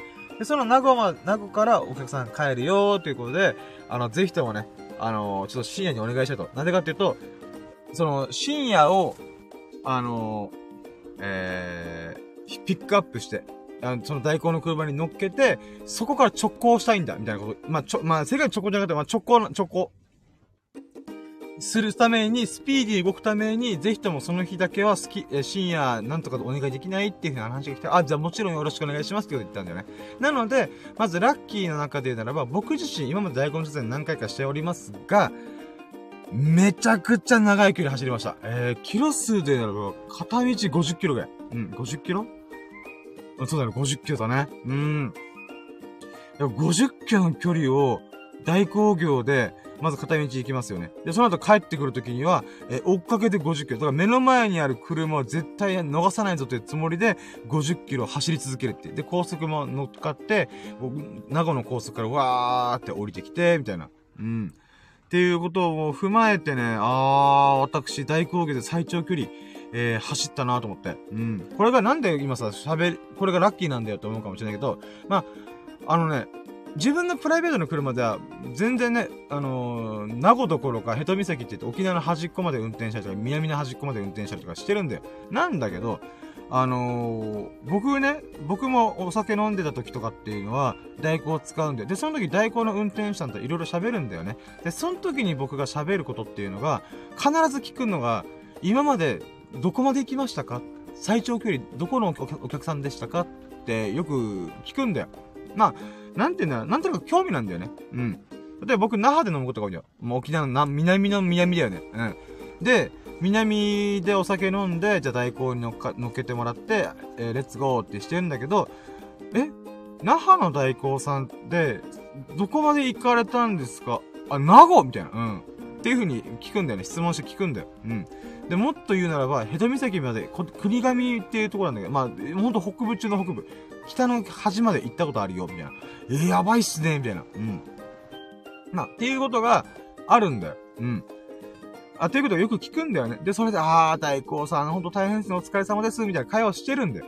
で、そんな中で、そんな必ず僕が代行業の人を使う、あの、に依頼するとき、お願いするときに必ず聞く質問を、僕が今やってんだっていう、ちょっと感慨深かった。そうか、いつも質問してた俺だけど、もうここまで来たら質問される側じゃね？みたいなね。うん。だから今回最長距離をね、走ってみ、走れてみてよかったなーっていうのをちょっと思いましたと。うん。で、あとはね、その最高売上の話なんだけど、まあ、えっ、ー、とね、まあ、エビスサイマまあ、まあね、こんな感じだよねーっていうのであるんだけど、僕からしたらさ、僕が、あの、エビスサイマ手伝うときって、なんていうか、一週間のうちの換算期じゃないけど、換算日っていうのかな。あの、まあ、そこまでご依頼がないであろう、えー、曜日だったりするんだよね。だから、ま例えば金曜日土曜日は絶対ね、ベテランの人と組んだ方がいいんだよ。なぜならみんな代行を使うから。うん。なんだけど、まあ、平日も飲まれる方いますし、エビスさんも平日も普通に営業してますんで、まあ、その中の一日をお手伝いしたかしてる、するんですよ。うん。で、そうなってきた時にさ、やっぱ、平日のど真ん中だったりすると、うーん、まあ、まあ売り上げないね、今日は、みたいな、ご依頼がないからね、これ待つしかないね、待機するしかないね、ってな風になるんだけど、今回ね、やっぱ年末だから平日関係なく、めっちゃ忙しかったんよ。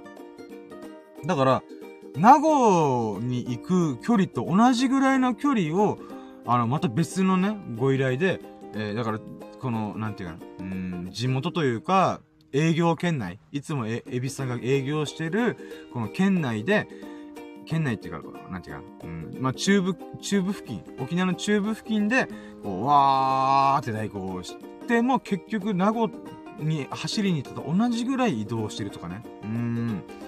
そういった意味で私はね、あー、これ結構行くんじゃねって思ったんだよね。うん、売り上げがね。そしたら案の定、まあ、金額はちょっと言っちゃいけないのかもしれないけど、ちょっと濁すけど、少なくとも僕自身がね、あの、あー、例えば、例えば、この何万円とかこの LINE がするじゃん。その金額の規模を超えたのが嬉しかったんだよね。いやー、この前もね、あー、惜しかったなーっていうことがあったんだよね。だから、丸々9000円みたいな。うっそ、危ない、危ないっていうか、あー、ちょっと高かった。あと1000円誰かからご依頼があれば、大台乗ったのにな、とかそういうことがあったんだよね。うん。で、そんな中今回ね、優にその金額をパーンと超えて、えー、まあまあ、いくらかいったんだよね。うーん、だからそういった意味で、えー、私、えー、大根の手伝い今までしてきましたが、えー、ある意味人生最高金額の売り上げを体験したと。うん。忙しかった、本当に。うん。名護行って、ほんとね、あのー、もう夜遅くなるまで依頼がやまない、ひっきりなしだったから、うん、そこでわーってね、エビさんと一緒に移動して、大工業して、えー、やっと帰って、わー、疲れたまし、疲れましたねいや、頑張りましたねみたいな、そんな会話をしながら、まあ、キロに着くで、つ、ついたんですけども、まあ、なので、まあ、人生初で考えるならば、まあ、大工業として最長距離行ったっていうことと、えー、最高売上を体験したっていうことはとっても素晴らしいことだなと思った次第でございます。はい、これが、何個目でしたっけ ?9 個目だったかな？うん。はい、えー、じゃあ10個目。10個目が、えー、友人たちとネットで話題になった黒毛和牛バーガーを食べてみたこと、イェイモスバーガー。はい、ということでね、あの、今現在ですね、ネットで、えー、話題を呼んでいる、えー、堀江貴文さん、えー、堀江門こと堀江貴文さんが言及した、えー、黒毛和牛バーガー安すぎる、えー、っていう、あの、発言っていうのかな？メッセージが、みんなの話題を呼んで、え、そうなの？みたいな。うん。で、モスバーガーがさ、黒毛和牛のバーガーを690円、まあ、税込だったかな？ちょっとうろ覚えな。まあ、700円前後で提供しますと。なんだけど、この黒毛和牛って、この和牛の中で、和牛っていうかね、まあ和牛というブランドの中、まあ牛、牛、牛肉か、牛肉というブランドの中、ブラ、まあごめん、もう噛みまくってるね。えー、牛肉という種類の中でも、黒毛和牛はぶっちぎりでトップらしいんだよね。うん。なのにもかかわらず、モスバーガーでこんな激安で売るんかいみたいな、もう、いうことで、まあ、堀江さん自身が、あの、和牛のね、あの、お店を経営してる、和牛の焼肉屋さんを経営してるからこそ、いや、ちょっと待ってくれと。ここで価格破壊じゃないけど、価格をさ、こう、低く設定すると、その黒毛和牛、和牛というもの自体の価値が下がるんじゃ、ではないかと。えそういった意味で、こう、発言っていうかメッセージっていうか動画で発信してたんだよね。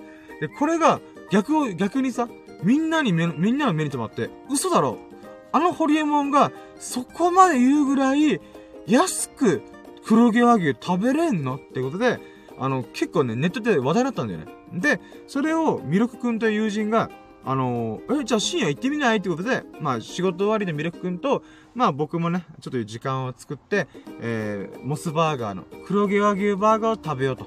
で、そこで、あの、僕、えー、ミルクくん、スサノオくん、セペリくん、4人がまた集まって、えー、美味しい、美味しいっていうかね、うん、まあ、味で言うならば、ぶっちゃけ言うと一口目めっちゃパサパサしてた。嘘でしょーと思って。え、これ黒毛和牛なの？えー、俺の中でもっとジューシーなパティかなーと思ってたとかいろいろ思ったんだけども、あのね、結果で言うならば美味しかった。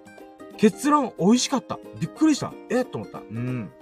まあ、それはね、友人たちと一緒に堪能できたってことは、また素晴らしいこと、ラッキーでしたよーって話ではあるんだけど、じゃあ今言った話というと、味のなんか紹介雑すぎん深夜ってことなんだけど、あのね、まあ、モスバーガーのバーガーってさ、その包み紙、真四角のやつで、まあ、ひし形のタイプなんてさ、ひし形の底がくっついてて、で、そこにバーガー挟み込んで、はい、どうぞって感じなんだけど、あのね、一口目の部分ってさ、この、パッサパサしてんだよね。うん。なんだろう。肉とレタスとトマトとチーズソースとパンが、全然マリアージュしてないんだよ。混じり合ってないんだよね。別々じゃん、これ。しかもパサパサしとんな、この野郎と思ったから、その時僕動画回したんだけど、まあその動画回したからこそこのサムネイル、写真、ライブ配信の写真、あ背景なんだけど、あの、ぶっちゃけもう正直に言った。え、なんか思ってた以上になんかうまいって感じではないやつさなーみたいな。うん。ってなったんだよ。あ、そうなーみたいな。うん、それを見てた魅力くんも佐野くんも、あ、そう？へーみたいな。って感じだったんだよ。で、でもね、その二人がお互い食べてみたら、あれ？みたいな。うまいじゃんみたいな。あ、まあ、うまいよ。うまい、僕としては、うまいんだよ。うまいんだけど、全然マックのね、ハンバーガーが全然うまいんだよ。うまいんだけど、えー？みたいな感じしない？んだよ。黒毛和牛って、なんか、なんだろう、僕の中で、例えばマックのハンバーガーパーティーやるとじゃんそれが、えー、と、じゃあ10としよう。基準点10。うん。だそれじゃん。そしたら、僕の中で黒毛和牛の肉というものが、やっぱ、50点くらいまでいくんじゃないかなと思ったんだよ。10、だから、基準点10に対して50超え。5倍ぐらいうまい。って感覚だったんだよ。なんだけど、感覚ってそういう期待を持ってたんだよ。なんだけど、実際食べてみたら、あー、3ぐらいみたいな。あ、3、3、じゃねえ、30。これ下がってるな。俺びっくりした今。だから10から30、3倍ぐらいはうまいよ、普通に。あ、うまいね、みたいな。なんだけど、僕の期待値は50だから、20少ないわけですよ。うん。だから期待値を超えれてない、えー、って考えたら、あ、そこまでだなっていうふうに思ったんだよね。うん。んなんだけど、まあ、そのほどみ、あ、ミルク君は、あ、これうまいじゃん。え、深夜、ええ？みたいな感じだったんだけど、まあまあ、磨く人それぞれだから、まあまあ、い、まあ、うん、って思ってた、思ってはいたんだけども、まあ、そんな中でね、動画回して、まあ、その、今話した、今、今、お伝えした内容も、動画上で喋ったんだよ。うん。ああん？みたいな。うん。って感じではあったんだけど、これね、ではまあ、とりあえず動画止めて、あ、撮影してありがとう。じゃあ今はちょっと大丈夫だから、じゃあ普通に堪能するわって食べるじゃん。食べるじゃん。食べるじゃん。この底の部分が、に近づくにつれ、めっちゃうまくなってくるよ。俺びっくりした。え待って。最初パサついてたのに、だんだん食べてか食べてってこと、つまり、ハンバーガーがさ、この三日月、逆三日月、ん？逆三日月半月、え、三日月、うまみたいな。うん。っていう風に段階ごとにうまくなってるんだよ。これどういうことかっていうと、肉汁とソースとトマトの、が、旨味成分っていうのかが、やっぱ重力に逆らえないから、下の方に溜まってんだよね。このハンバーガー持ちます。そしたらソースとか垂れてきます。肉もずれてきます。トマトもずれてきます。肉汁もじわーって下に落ちてきます。そした瞬間に、ハンバーガーの、まあ、持った時の下部分に旨味成分が溜まってくんだよ。だから、最初パサついてるパサついてる。だけどだんだんジューシーになってきて、最後には、めっちゃうまいやん、これってなったんだよ。うん。でもそのめっちゃうまいやん、これは動画撮ってないんだよ。うわぁ、撮っときゃよかったーと思ったんだけど、うん。まあ、なので、あの、結果で言うならば、えー、そうね、僕がさっき想像してた、そう、期待値で言うならば、30から切り替えて、40まで上がった。めっちゃうまかった。僕の期待値を、あまあ、超えてはいないけど、もうそれに匹敵するうまさを感じました。ということで、ね、皆さんもぜひね、黒毛和牛バーガー、モスバーガーの黒毛和牛バーガーをね、食べてみてくださいませと。うん。で、そこで、私としては、せっかくモスバーガー数年ぶりに来たんで、あのー、スサノくんがおすすめしてた、モスバーガーならではのモスシェイクっていうものをちょっと飲んでみて、あ、これうまいね、飲みやすいね、さっぱりしてるみたいな、いう風に堪能したりとか、あとモスチキンって言って、期間限定で、まあ、モスバーガーが提供してる、えー、フライドチキンっていうものを食べてみたんだけど、まあ、それもね、普通に美味しかった。うーん。なのでね、美味しい美味しいモスバーガーのご飯を、あ、モスバーガーのね、黒毛和牛バーガーセットを堪能できてよかったなっていうだけでございます。はい。はい、じゃあ続いて。続いてが、えー、11個目。11個目がね、これまた説明がちょっと難しいんだけど、僕ね、その後、キャンプ用品の買い物っていうかな。うん。そういうことで、ドンキホーテ行って行ってきたんだよ。で、ドンキホーテで、まあ、買い物するから、買い物、あ、これが欲しいですって、あ、これくださいってことで、支払いのためにレジ行ったんだよ。そしたらさ、レジのスタッフの人がすごい丁寧な接客してて、あ、この人すごい接客業うまいなーっていう、気持ちよく買い物できるなーみたいな感覚だったから、で、しかもさ、あ、すごい綺麗な人だなーと思って、あの、なんか、メガネかけて、ショートヘア、サラサラショートヘアで、ピアスつけてて、まあ、マスクしてから顔のこのね、下部分わかんないんだけど、それでもね、見た目上、あ、すごい綺麗な人だなーって思ったんだよ。なので、僕がこの会計するときにさ、ちょっと下心もありつつでさ、こう、あ、お姉さんすごい接客うまいですね。そしてお綺麗ですね。みたいなことを言ったんだよ。そしたらに、あ、あ、あ、ありがとうございます。あ、でも私、男なんですよ。と、ええーとかもう下心全開でさ、ちょっとね、このごますりながら、いやー、お姉さん綺麗ですね。いや、お姉さん丁寧な対応で、いや、すごい気持ちよく買い物できております。みたいな感じで、ちょっと持ち上げようとしたんだよ。うん。まあ、一応本心で思ったことだから別にいいんだけど、それわざわざ言ったんだよ。うん。まあ、言わざ、普通わざわざ言わないよね。うん。で、やっぱ下心だから、少しでもお近づきになれましたら、っていうふうに思って、私ね、あのー、この、伝えたんだよ。その丁寧に接客して素晴らしいですね。あのー、お姉さんみたいな感じで。言ったら、いや、お姉さんじゃないんです。私男性なんです。みたいな。わーおというね、これショック、びっくりした。まあ、あんまりにもさ、もう自分の中でもう気が動転して、気が動転するってこういうことかと思ったんだけど、もうテンパってさ、あ、なんかすいませんみたいな。うん。あ、ごめんなさい、僕、女、女性とどうしたみたいな。うん、こう言って、あ、でもね、あの、丁寧な接客したってことはとても素晴らしいことだって思ったことは本心です、みたいな感じでね。うん。あ、で、もちろんね、相手も相手で、スタッフの人は、あ、いや、大丈夫ですよ。いや、ご、丁寧に、あ、おせ、あ、ありがとうございます、みたいな感じでね。うーん。で会話でおったんだけど、もうあまりにも気が取ってすぐそばにいた友人たちね、おいおい、あそこの店員よ、女性だと思うじゃん？あれ、な、な、な、何の話しんや？みたいな。とりあえず聞いてくれ。あれ、女性だと思うじゃん？男性だったんだよみたいな。は？ぁみたいな。マジで、は？ぁみたいな。なんか、スサノとツペリ君が、何言ってんの深夜？みたいな。まず、その男、女性と思ってた男性だったって話は別にいいんだけど、お前の喋り方、なんか伝わらんわ、みたいな感じで、はぁみたいな感じだったね。うーん。まあまあ、とりあえずね、今、今みたいな話をちゃんと丁寧に喋ったら、もう一回喋り直したら、ああ、そうなの？おえみたいな。うーん。なんかどっちかというと深夜のその話の流れの方がウケるんだけど、みたいな。うん。ってことはありつつね。うん。だからびっくりしたね。いやー、僕、多分ね、こ今まであった、なんていうかな。男性っぽい女性？あ、じゃ、逆、逆だ、逆、逆、逆、逆、びっくりした。女性っぽい男性の中で一番綺麗な人だったって、俺びっくりした。肌ツヤもすごいいいし、色白だし、メガネかけてピアスつけて、本当に女性のヘアスタイルみたいな格好してんだよね。うん。で、一応ね、ちょっと、あーと思ったのが、なんていうのかな。うーん。直帰っていうのかな。なんか、うーん。男性っぽい格好っちゃ格好、スーツスタイルというか、うん、ではあったから、あー、まあ、パンツスタイルがスーツスタイルな感じなんだなーと思ったけど、それやってた理由は普通にシンプルに男性だからだよね。うん。だから女性が動きやすいからっていう風にパンツスタイル、スーツスタイルなわけではなく、えー、シンプルに男性だからスーツスタイルだったっていうだけだ。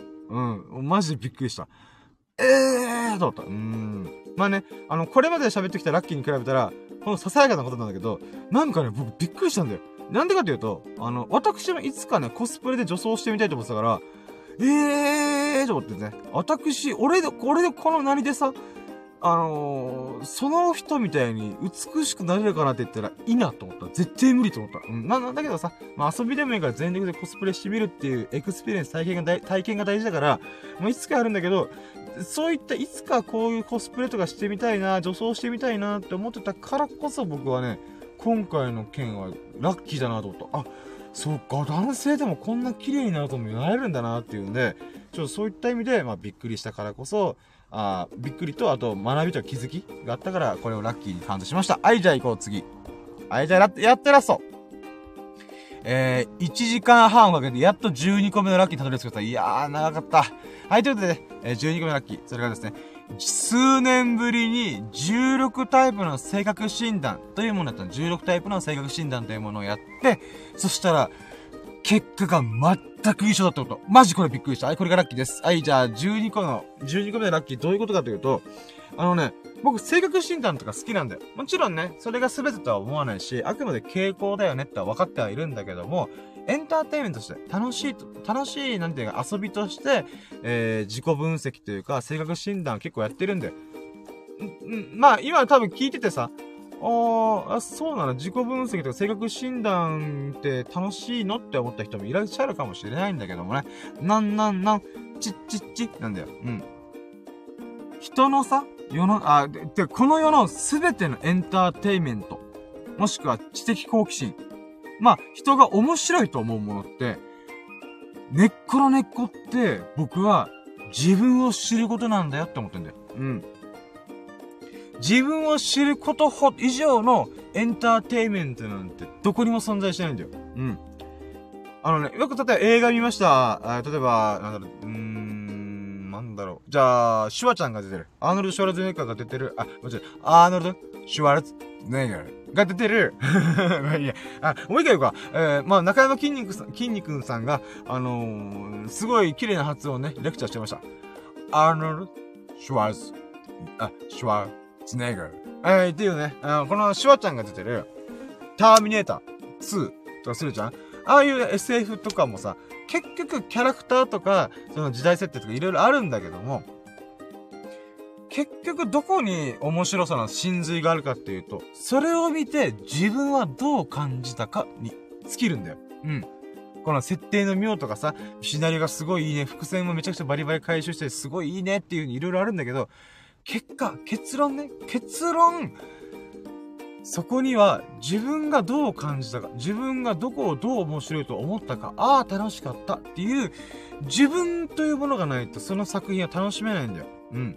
だからこそ、何かを見て、触れて、この世の中が鏡のように、その鏡に自分が映る姿こそが自分がやっと見れるんだよね。だから自分だけしか存在しない世界で自分というものは認識できないんだよ。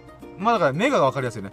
自分の顔って肉眼で見ることって未来英語訪れないんだよ。うん。まあ脳みそとかに電極ぶち込んで、あの、それで見るってことできるけど、それ、それはちょっと、ちょっと話違うって話なんだけど、鏡とかね、水とか、反射する何かで僕らは自分の顔を見るんだよ。写真とか、何かその写、その瞬間を撮影してくれたもので、自分たちの顔は見れるんだけど、自分の肉眼で直接自分の顔を見ることはどの人でもできないんだよ。うん。でね、そうなった時に、この世の中っていうものは、鏡のようなもんだなっても思うんだよ。例えば、美味しい水を飲みます。えー、こういう風に喋り、おしゃべりをします。とか、ラジオをします。写真を撮ります。とか、いろいろあるじゃん。結局それっていうのは、それを通して自分が何を面白いと思うのか、どう思うのかっていうことに僕は結びついてると思ってんだよね。うん。だから、結果で言うならば、結論から言うならば、結論っていうか、まあ、結論っていうか僕が言いたいことを言いたいことは、何か触れる、自分以外のものに触れることによって自分という存在を知ることができる。うん。自分という、自分自身が自分という存在を最も分かってないこと、分かってないもんだからね。うん。だからこそ、えー、このね、うん、自分を知る喜びに、やっぱ何かしら結びついてるから、この性格診断とか、えー、なんていうかな、まあ、傾向診断っていうのかな、そういったものを僕はちょこちょこやってんだよ。もちろんね、あ、自分こういう感覚はあんまなかったけど、そうなのかもしれない。まあ、それ一つの意見として、まあ自分がね、結局自分の人生舵取るの自分だから、あの、まあ、性格診断がそう判断したとて、知らんがなと。俺はこう生きるよ、みたいな。うん。っていう風に私は思うんですよ。うん。だから僕はね、数年前にやったこの、まあ、有名な性格診断があるとか、そこで、まあ、16タイプに分かれるんだよね。うん。全人類16タイプに分かれますってことで、だいぶざっくりしてんなと思ってはするけど、まあ、一意見として16タイプのが1個になったんで、僕が。うん。で、そこから時を経て、数年ぶりに、あ、そういえば性格診断やってたなと思って、あー、じゃあもう一回やってみるか。もうね、さっきも話した、さっきこのラジオの中盤でも喋ったけど、もう俺は YouTube、ブログ、ラジオ、そして YouTube 再チャレンジ、ゲーム実況初めてチャレンジするっていうことで、もうひたすら何かしらチャレンジして行動を起こしてると。かつて、あー、自分ってどういうものが向いてるんだろうなあー、自分ってわからない、悶々とする。時の自分とは全然違うと。あの時の深夜に比べて私ははるかに成長してると。そんな俺がよ、再び性格診断やってみたら一体どうなるんだいっていうの思ったんだよ。うん。もう絶対変わってるよな。正直ね、前回選ばれたやつも、私としては、あ、これめっちゃいいやつじゃんって思ってたから、そこから変わってしまうことが怖かった。けど、まあまあ、それでもね、私は変化を巻き起こす人間な、なるって決めたから、そんな中ね、自分自身、この性格診断でさ、一切変わらないとないないだろうと。じゃあ逆に今現状のステージアップした、レベルアップした俺は、一体どんなもんじゃいっていう風にやったんだよ。だって100問ぐらいあった。この選択式の問題で、100問だったかな ?100 問を、え、なんか、選んでいく、うんっていう選択式でわーってやって、結構時間かかるな、10分がかかるなーと思いながらやって、さあ、いざ結果ボタンポチって押したんだよ。そしたら、えっと思ったのが、見覚えなるやつがある。みたいな。見覚えなる言葉がある。え、え、これ数年前と一緒じゃんみたいな。うん。そういうことで、マジでびっくりした。嘘でしょーって衝撃受けたよね。俺変わってねーと思って。まあもちろんね、この性格診断逆を言えば、あなたがどんなに変化しようと、根本的な部分は変わりませんっていうことの証明ではあるんだよなと思って。だから僕、選択問題とかもさ、うろ覚えだけど、かつて数年前はおそらく僕はこうせ、この選択を押したはずだっていうか、待って、急にやかなきゃ。あくび。ああ、ごめんなさい。かつて僕は、この問題に対して、この、えー、選択をしたはずだっていうのがうる覚えであったから、まあ、多分、ここだったろうけど、でも今の俺はここだよ。っていうね、選択をどんどん切り替えてったつもりだったんだよ。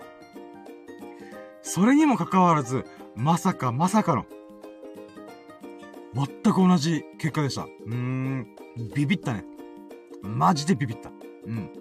ただね、さっきちょっととろっと言ったけど、僕はね、もともと数年前のこの結果自体がそんな嫌な結果じゃなかったんで。なんでかっていうと、うん、例えば僕に似ている人っていうならば、イエス・キリストとか、ガンジーとか、えー、ウィリアム・シェイクスピアとか、ジョリー・デップとかなんだよ。めっちゃいいじゃんみたいなね。うん。だから、なんていうのかな。うん。かっこいいよね、俺。っていうの思ってた。あ、あ、かっこいいじゃん、俺。え、なにイエスと俺一緒？みたいな。あ、なにじゃあ、深夜キリストとかもあり得るわけ？みたいな。って、これちょっと今、キリスト教の人、経験なクリスチャンから聞いたら、こいつふざけんなよって思うかもしれないけど、まあね、あ、そう？あれ？俺イエスとマブダチなのかな？みたいな。ちょ、ね、2022年の時を超えてマブダチなのかな？っていうふうに思ったりもしたんだけど、うん。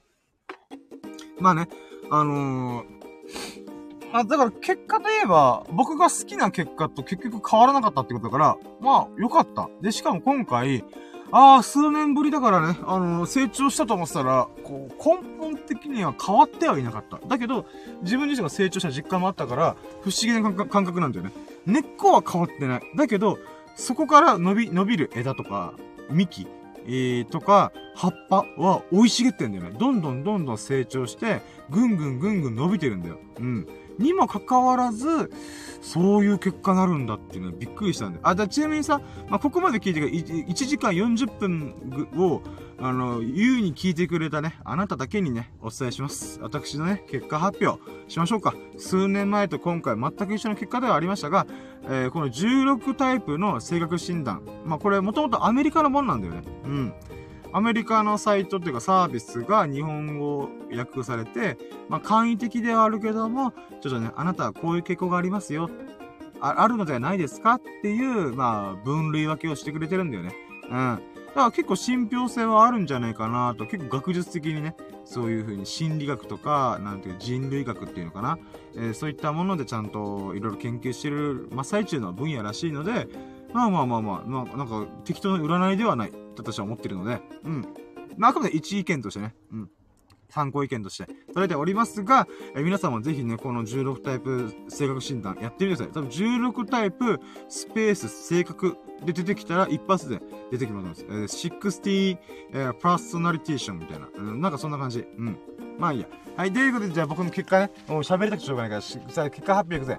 結果はですね、仲介者っていうタイプでした。うん。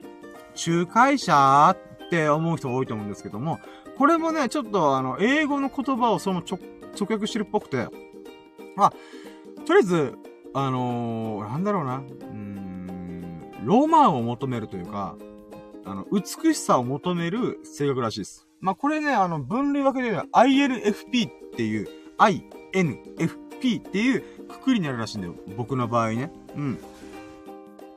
で、この仲介者型の性格っていうのはどういうことかって、今ね、この、その結果のざっくりした概要を結構喋るから、まあ、5分ぐらいちょっと聞いててくれや。うん。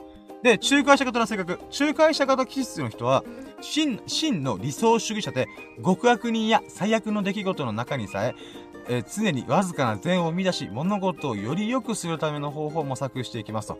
つまり、なんかまあ、うーん、そうね、レイ・ミゼラブル的な感じ？悪い人の中にも絶対いい部分はあるんだみたいな。だから、例えばあれだね、ヤンキーとかさ、ヤクザ者がさ、あの、め、道端に咲いてるタンポポをめでるみたいな。はぁ、タンポポ。おめえ、頑張れよ。みたいな、なんなん、そんなシーンあんのかわかんないけど、まあまあ。っていう風に、あ、この人すごいいい子、みたいな。いいいこと言ったら、いい人みたいな。うん、とか、あのー、捨てられた子犬、子犬とかさ、段ボールにこう、ブルブル震えてる猫ちゃんとか、ワンちゃんをさ、おめえ、可愛いな。うちのもんになるか、うちの組入るか、みたいなね。そんな感じで、あれ？この人すごい優しい人かも、みたいなね。うん。っていう風に、なんていうか、その少しのいいところを見出して物事をより良くするための方法を模索していくということらしいです。で、落ち着きがあり、控えめで、まあこれもちょっとよくわかんないけど、まあ周りの人が聞いたら、はみたいになるかもしれんけど、まあ落ち着きがあり、控えめで、内気にさえも見られますが、えー、その中には劇場と情熱があり、まさに光を放つ可能性が秘めております。まあ、これね、ちょっとびっくりしたんだけどさ、僕、よく光り輝く存在になって、光り輝く世界に突入したい、光り輝く道を歩みたいと思って、僕にとっては光り輝く道に夜明けを迎えたいんだよ。自分の人生の夜明けを迎えたいっていう風に思って、私は深夜の羅針盤っていう名前来た。深夜っていう名前はもちろん仮の名前なんだけど、深夜って深い夜ってもともと書いてたんだよ。うん。だから、まあ名前でな響きが深夜っていう名前の人いるじゃん。だから、あ、じゃあそのまま転じて、カタカナで深夜にしようって切り替えたんだよ。だから、もともとは深い夜。つまり、僕夜型人間だし、夜大好き人間だから、あのー、まあ、まあ、なんていうまあ、ほんと夜が好きなんだよ。なんだけども、僕の人生を真っ暗は嫌だなと思ってんだよ。夜が大好きなんだけど、僕の人生がどん底の真っ暗は嫌だと思ってるから、夜明けを迎えに行きたいと思って、まあ、だから深夜の羅針盤、夜明けに向かってレッツゴーみたいな、うん、っていう意味で深夜の羅針盤って名前つけたんだけど、僕は光と、光と闇っていうのかな。うん、どっちも好きではあるんだけども、まあ僕はずっと夜側の人間だからこそ夜明けを、朝を迎えに行きたいなと。人生の夜明けを迎えに行きたいなとずっと思ってるわけ。だからこそ、あ、なになに私は光を求めて駆け、駆け巡っておりましたが、自ら光を放つんですかと。それは見つからないよと思った。マジでどこ自己肯定感バカがしてんだって話なんだけど、そうか、そうだよ。それは見つからないよ。だって、僕は外に、どこかに光があるはずだ。夜明けがあるはずや。とりあえず、西に、西じゃねえ、東にレッツゴーみたいな感じでやってましたが、なんと、戸田元暮らしとはこのこと。幸せの青い鳥はすぐそばにいたとはこのこと。私の心の中に光があったと。うん。これ何がうんなんだけど、うん。で、で、で、で、話もって全人口のわずか4%。すごくねわずか4%しかいないらしいよ。僕、この仲介者っていう。うん。で、わずか4%を占めてるだけで残念ながら誤解されていると感じることが多いかもしれません。まあね。だから今現在、ざっくり言うと世界の人口が70億人だから、えー、70億人の10%は7億人じゃんで、1%、1%が7000万人だから、7000万かける、えー、4だから、えー、合ってる ?2 億8000、あ、違う違う、え、合ってる？ちょっと待って。今計算がバグったな。えーと、70億人の10%が7億人じゃんで、1%が7000万人じゃんってことは、えー、7000万人かける、えー、あ、待って。7000万かける4だから、728。だから2億8000万か。約3億人か。約3億人しかいないらしい。そう言われたら結構多くねって思ったけど。うん、お、多いよね と思った。うん。3億人は結構多いよと思った。うん、なんだけど、あのー、まあ、で、それで誤解されることが多いと。70億人中の3億人しかいないから、それ以外の人からしたら、え、何この人？みたいな風に思われて誤解されることも多い。ではあるけども、同じ考えを持つ人と出会って、見つけて、共に過ごすとき、そこで感じる調和が仲介者方にとって、喜びやインスピレーションの泉となるのです。って言ってるけど、これ、まあ、英語の直訳というか、まあ、結構ね、ふわっとしたものをなんとか日本語に置き換えてるから、ちょっと、ういう、どういうこと？みたいな。うさんくさい占いかなって思うかもしれないけど、あのね、これ言い方変えるならば、まあ、簡単に言うと、同じ仲介者とか、僕の美学とかに賛同してくれる人だから万人に向けて、あのー、1億2000、日本の人口1億2000万に対して、えー、なんか、スーパースターとかになるっていうことではなくて、僕と同じ価値観を、近しい価値観を持ってる人たちと一緒に過ごして、ああ、楽しいな、最高、キャンプ最高とか、えー、そういった感じの時に育まれる調和うん。ああ、なんで楽しい空間なんだ。っていう時こそが、僕にとって、仲介者方にとって喜びやインスピレーションの泉となると。うん。っていうことらしいです。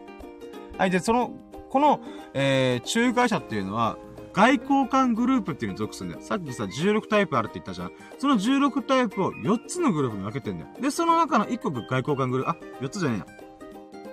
3つかなまあ、3つか4つに分けてんだよ。だから、えー、4個か5個、あ ?4、4個か。4だな。4個だ。ごめん。4個に分けてんだよね。16タイプを。で、その中の1個が外交官グループ。つまり結構ね、外に対して外交的な、えー、なんていうか、外に向かっての興味もあるグループに属してはいる。で、理論、分析家や刺激、探検家、または実用性、えー、万人ではなく、あ、ごめんね、これ、その、仲介者みたいな感じで、分析家とか探検家とか万人っていう、またタイプもあるんで、そういうタイプではなくて、自身の信条、僕自身の信条に基づいて行動します。つまり自分の中で美学があって、信じてる、信じてるものがあって、それに基づいて行動するんだよね。うん。なので、えっと、分析家の人は理論をもとに、これこれこうなったらこうなる。だから俺はこうしたいからこうする。っていう理論とか、刺激。探検家で言えば、自分の知らない世界とか見た、見たことないもの、体験したことないものに飛び込んでいくっていうものとかを求める。とか、万人の人だったら実用性。えー、例えばね、うーん、なんだろうね。えー、うーん、な、実用性ね。で言うのは、例えばボールペンか。ボールペンにしよう。文房具だったらボールペン乗るかってもう、あまとあるわけじゃん。そのボールペンの種類は。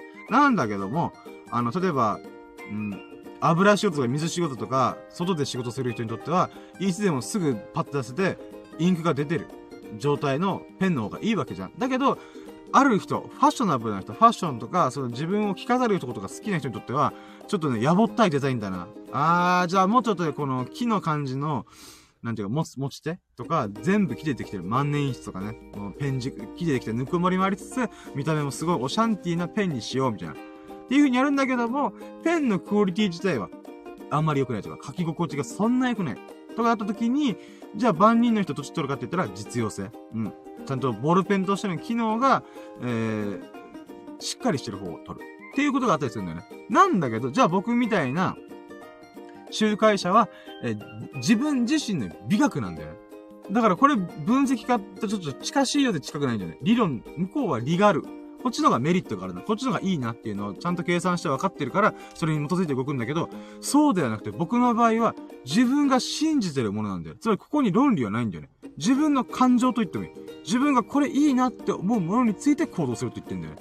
はあ、そうなんだって。まあ確かにその部分はあるよなと自分自身思ってんだけど、でも話が戻って。で、前に進むための方法を決定する際、名誉や美点、道徳、美徳に目を向け、小罰ではなく、メリット、デメリットではなく、自らの純粋な意志より導かれています。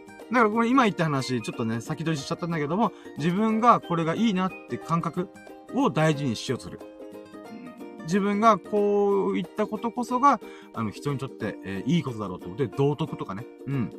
だから、あの、賞金があるからとか、お金あげるから、こう、いいことしよう。ではなく、えー、死刑にするから、これをやっちゃいけないよ。ではなくて、自分の中にある、なんていうか、自分自身で選んだ何か。い、まあ、この言葉では自らの純粋な意志により導かれますが書いてんだけど、まあまあ、まあ美学だよね。自分自身が選んだ感覚、これがいいなっていう、自分で舵を取る。うん。っていうことを大事にしてるらしいんだよね。うん。で、この中華者型の人たちはこの気質を誇りに思っていますが、それはごく当然のことでございます。もう、オフコースと、もちろんですよと。うん、仲介者は美学を大事にしますよと。しかし、誰もがこうした感情の裏にある原動力を理解するわけではなく、孤立することもありますと。うーん。まあね、これは僕のタイプ、もう今回でね、数年ぶりにやっても結局計画一緒ってことはもう受け入れるしかないなと飲み込むけど、あー、わかる、わかりはするんだよね。うん。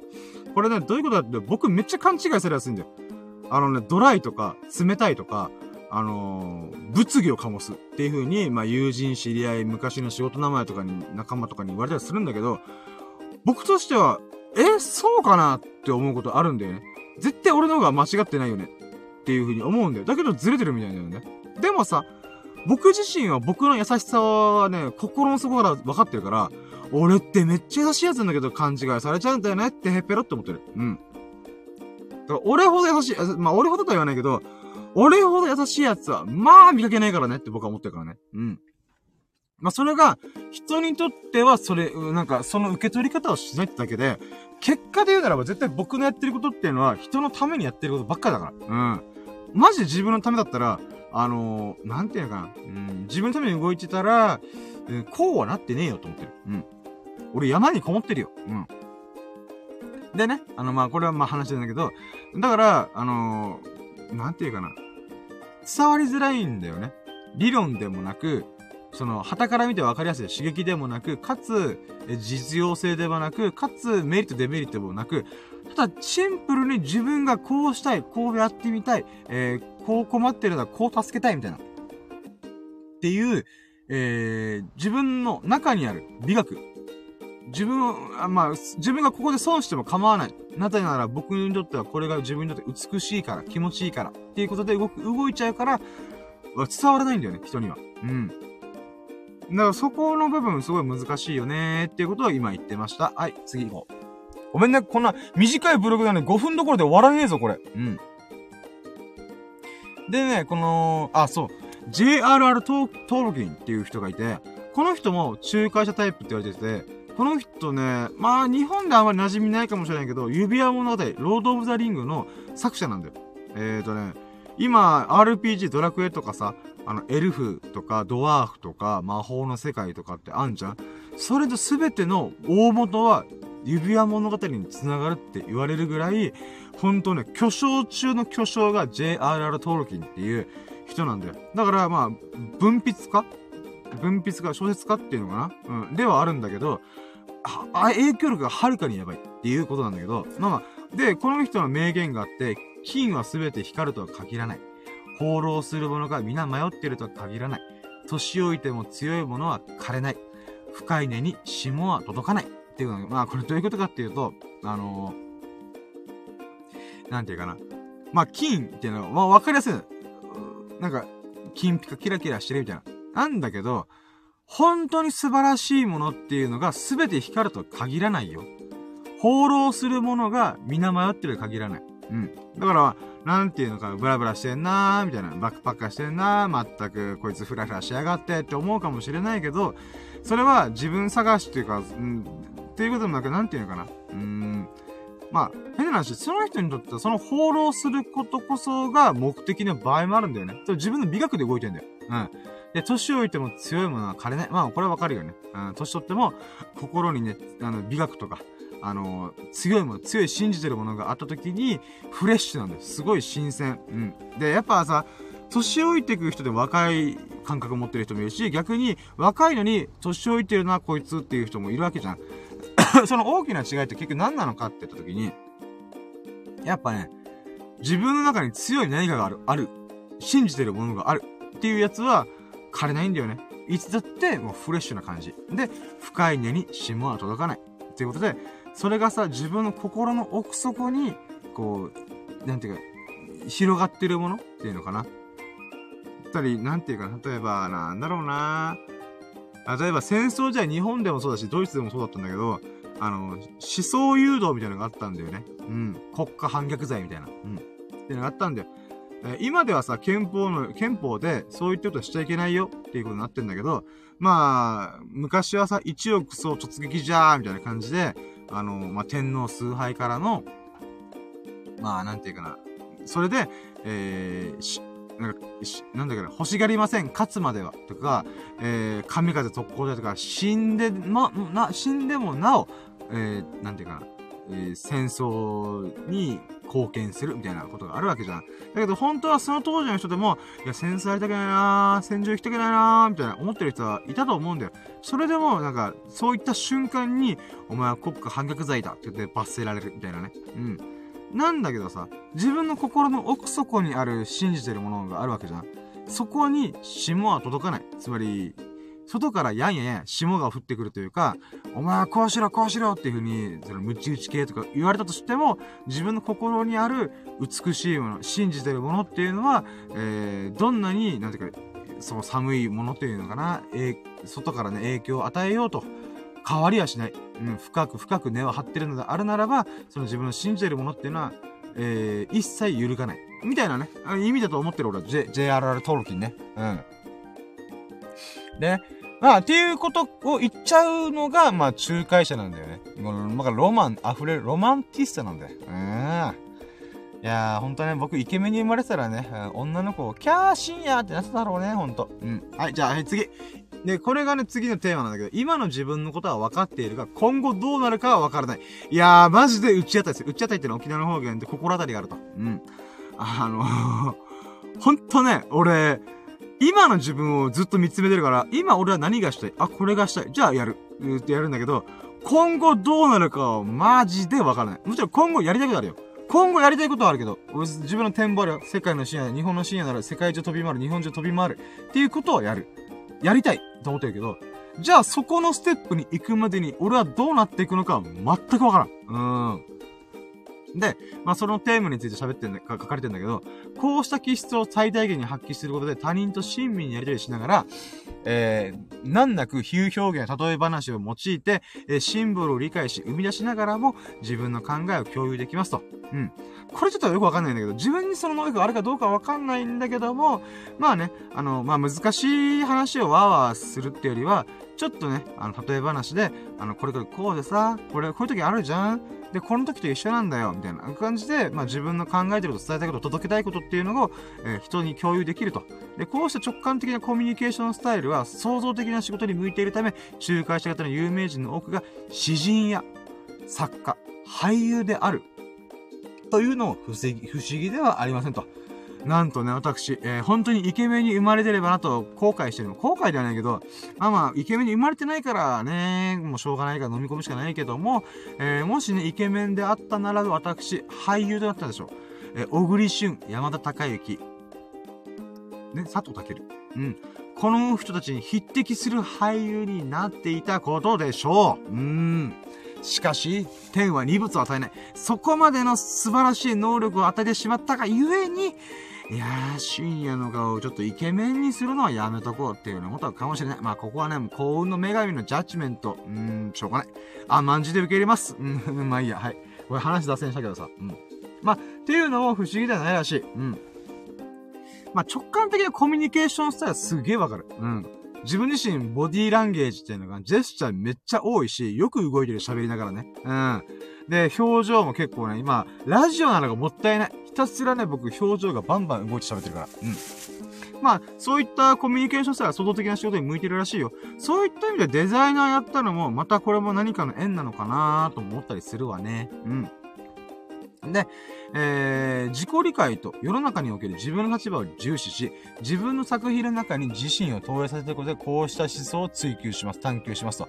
で、まとめの部分で言うならば、えー、自己表現力があり、比喩や架空の人物を通して自分の美点と秘密を明かしますと。うん。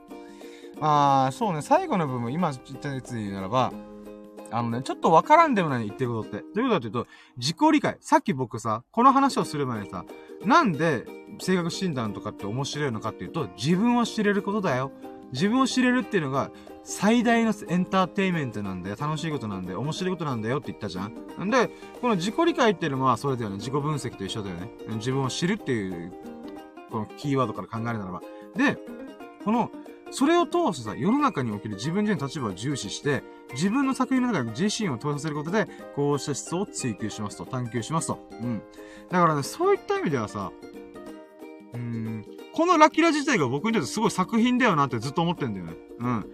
もちろん、これは、赤の他人から来たら、なんかわけのわかんないスキンヘッドがダラダラダラダ喋ってんなって終わってはしま、思ってはしまうんだけどさ、あの、ちょっとよ。もう、バリバリ俺は自分自身をさ、投影してるじゃん。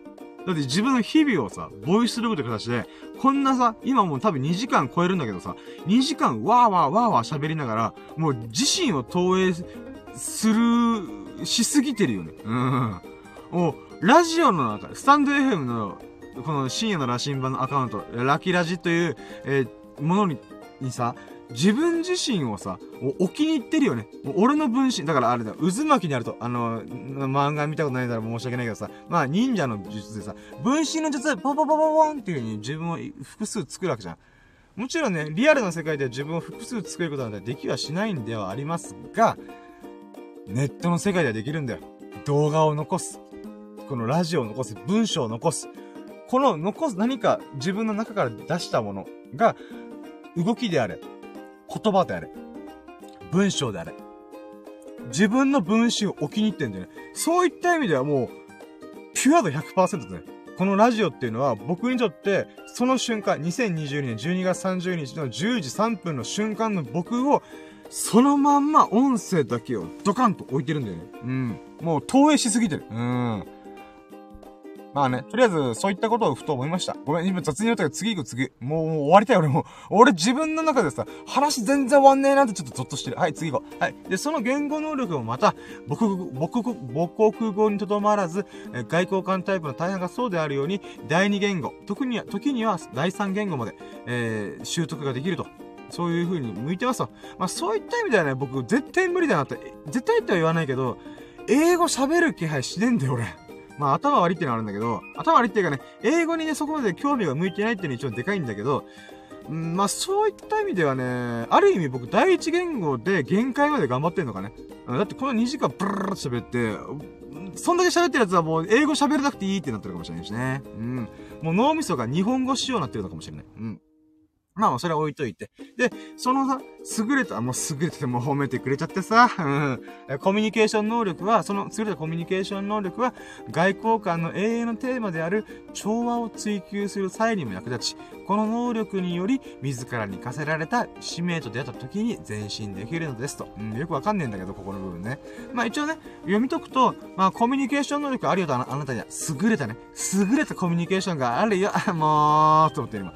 もう、褒めてくれるんだからと思って、今、文章を通して自己肯定感爆上がりします。うん。で、えー、そのコミュニケーション能力を持っている人は、その、コミュニケーションによる調和あー、これめっちゃいいねとか、あ気持ちいいね、今楽しいね、面白いねっていう調和ね。うん。を追求する際にも役立ち、この能力によって自らに課された使命と出会った時に前進できると。まあ自分がね、えー、命を使うと書いて使命、自分の限られた人生の時間、命をどう使うのかっていうものに対して、えー、なんていうかな。うん、まあこのコミュニケーション能力を使ってね、使うことによって、発揮することによって前に進むことができるよと言ってるのかなと思います。はい、じゃあ次行こう。で、次のテーマがね、多くの人々の話を聞き、わずかな人に話す。ここが不思議だよね。まあいいや。えー、しかし、他の外交型とは異なり、仲介者型ごくわずかな人々や、一つの価値ある目的にのみ集中し、一度に多くのことをやろうとすると、すると力尽き、さらには世の中にあるあらゆる修復不可能な悪に落胆して打ちのめされることさえもあります。これは仲介者型の人たちが楽観的な見方に頼ろうとしていた友人にとって、えー、悲しい光景です。仲介者型の人って基本的には調和してほしい、楽しい、楽しい、面白い、ラッキー、イエーイっていう、えー、その楽観的な見方がいいよねってっていう風に思って人が寄ってくるというか、え仲介者くん、あの、今度遊ぼうぜ、みたいな。今度一緒にビレードしない今度は一緒にキャンプしないとかね。うん。そういうことで頼ろうと。あー、仲介者がいると絶対キャンプ楽しいぞとか、あ、仲介者がいると絶対ビレ楽しいぞとか、そういう風にね、ご飯行ったら楽しいぞっていう風になることを見越して、えー、最近仕事忙しかったから、ちょっと、なんか失敗しちゃったから、ちょっと楽しい、飲み会したいなとかね、時に呼ばれると。呼ばれはするけども、えー、その仲介者型の人っていうのは、あの、まあ、繊細なんだよね。うん。すぐ傷つく。すぐ心折れる。すぐすねる。うん。そしてすぐ飽きる。あ、俺はね、俺はすぐ飽きる。うん。ってことがあると。えー、その時にさ、この、善、善っていうのは、いい、いいことと書いて、善行とか、善悪の善ね、善を探求するあまりに自分自身を見失って生きていく上で欠かせない日常生活の維持をおろそかにしてしまう可能性もあるので注意しましょうと。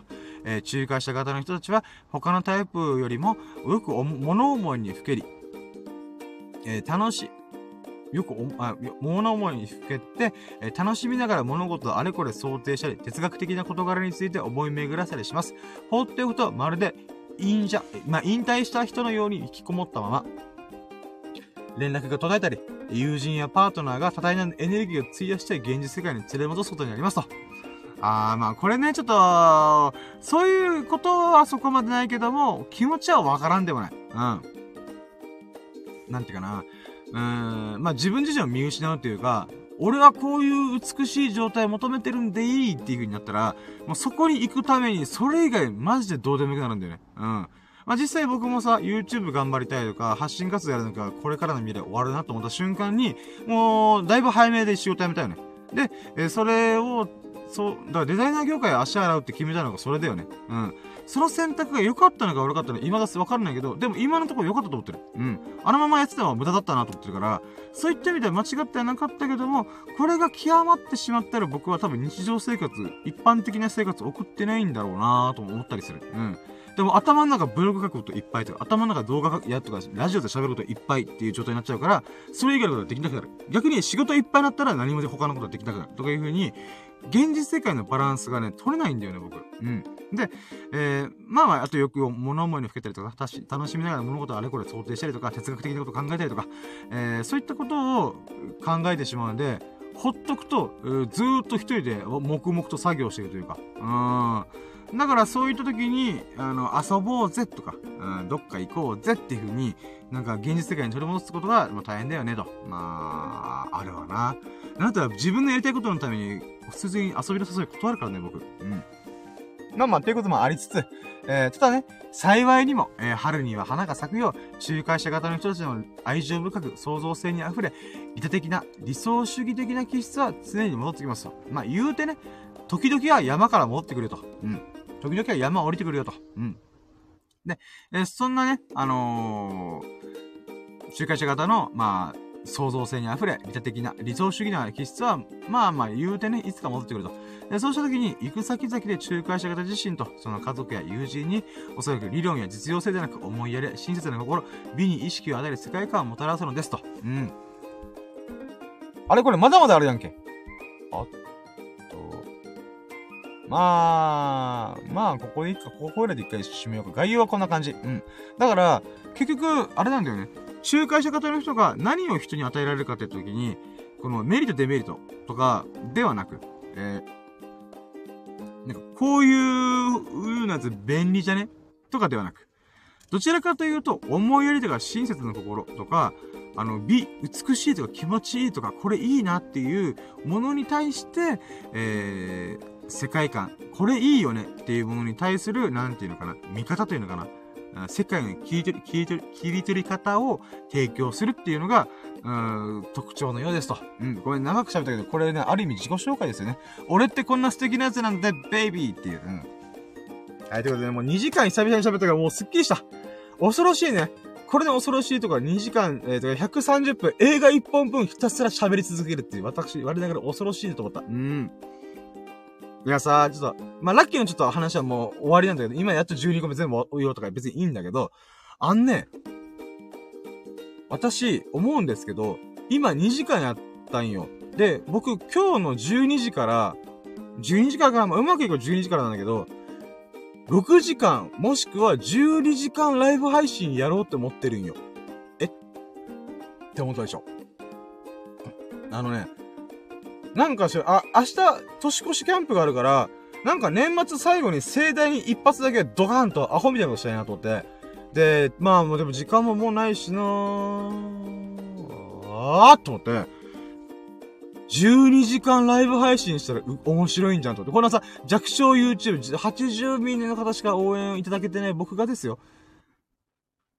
なぜか、もう、数百万 YouTube、数百万チャンネル登録がいる人かのごとく、あー、あと2万人で500万いくぞとか、400万いくぞ、300万いくぞとか言ってる人と同じような感じで、えー、83人のやつが、100人いくぞ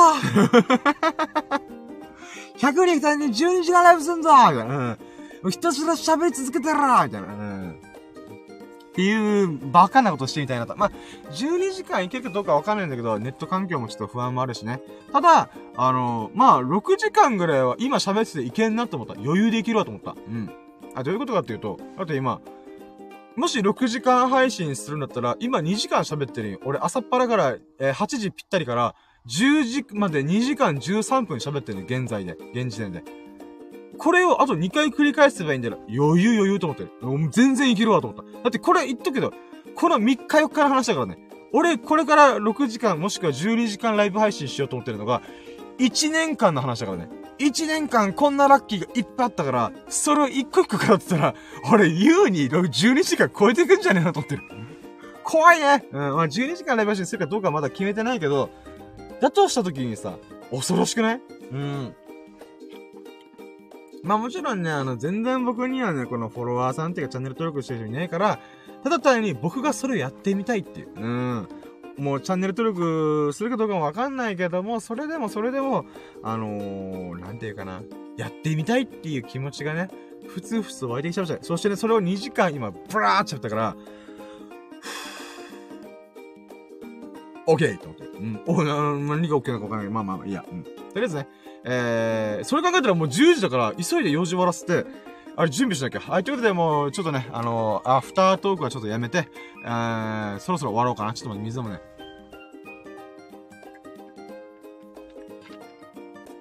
そうだって俺8時からお店が開くの待ってたんだ。忘れてた。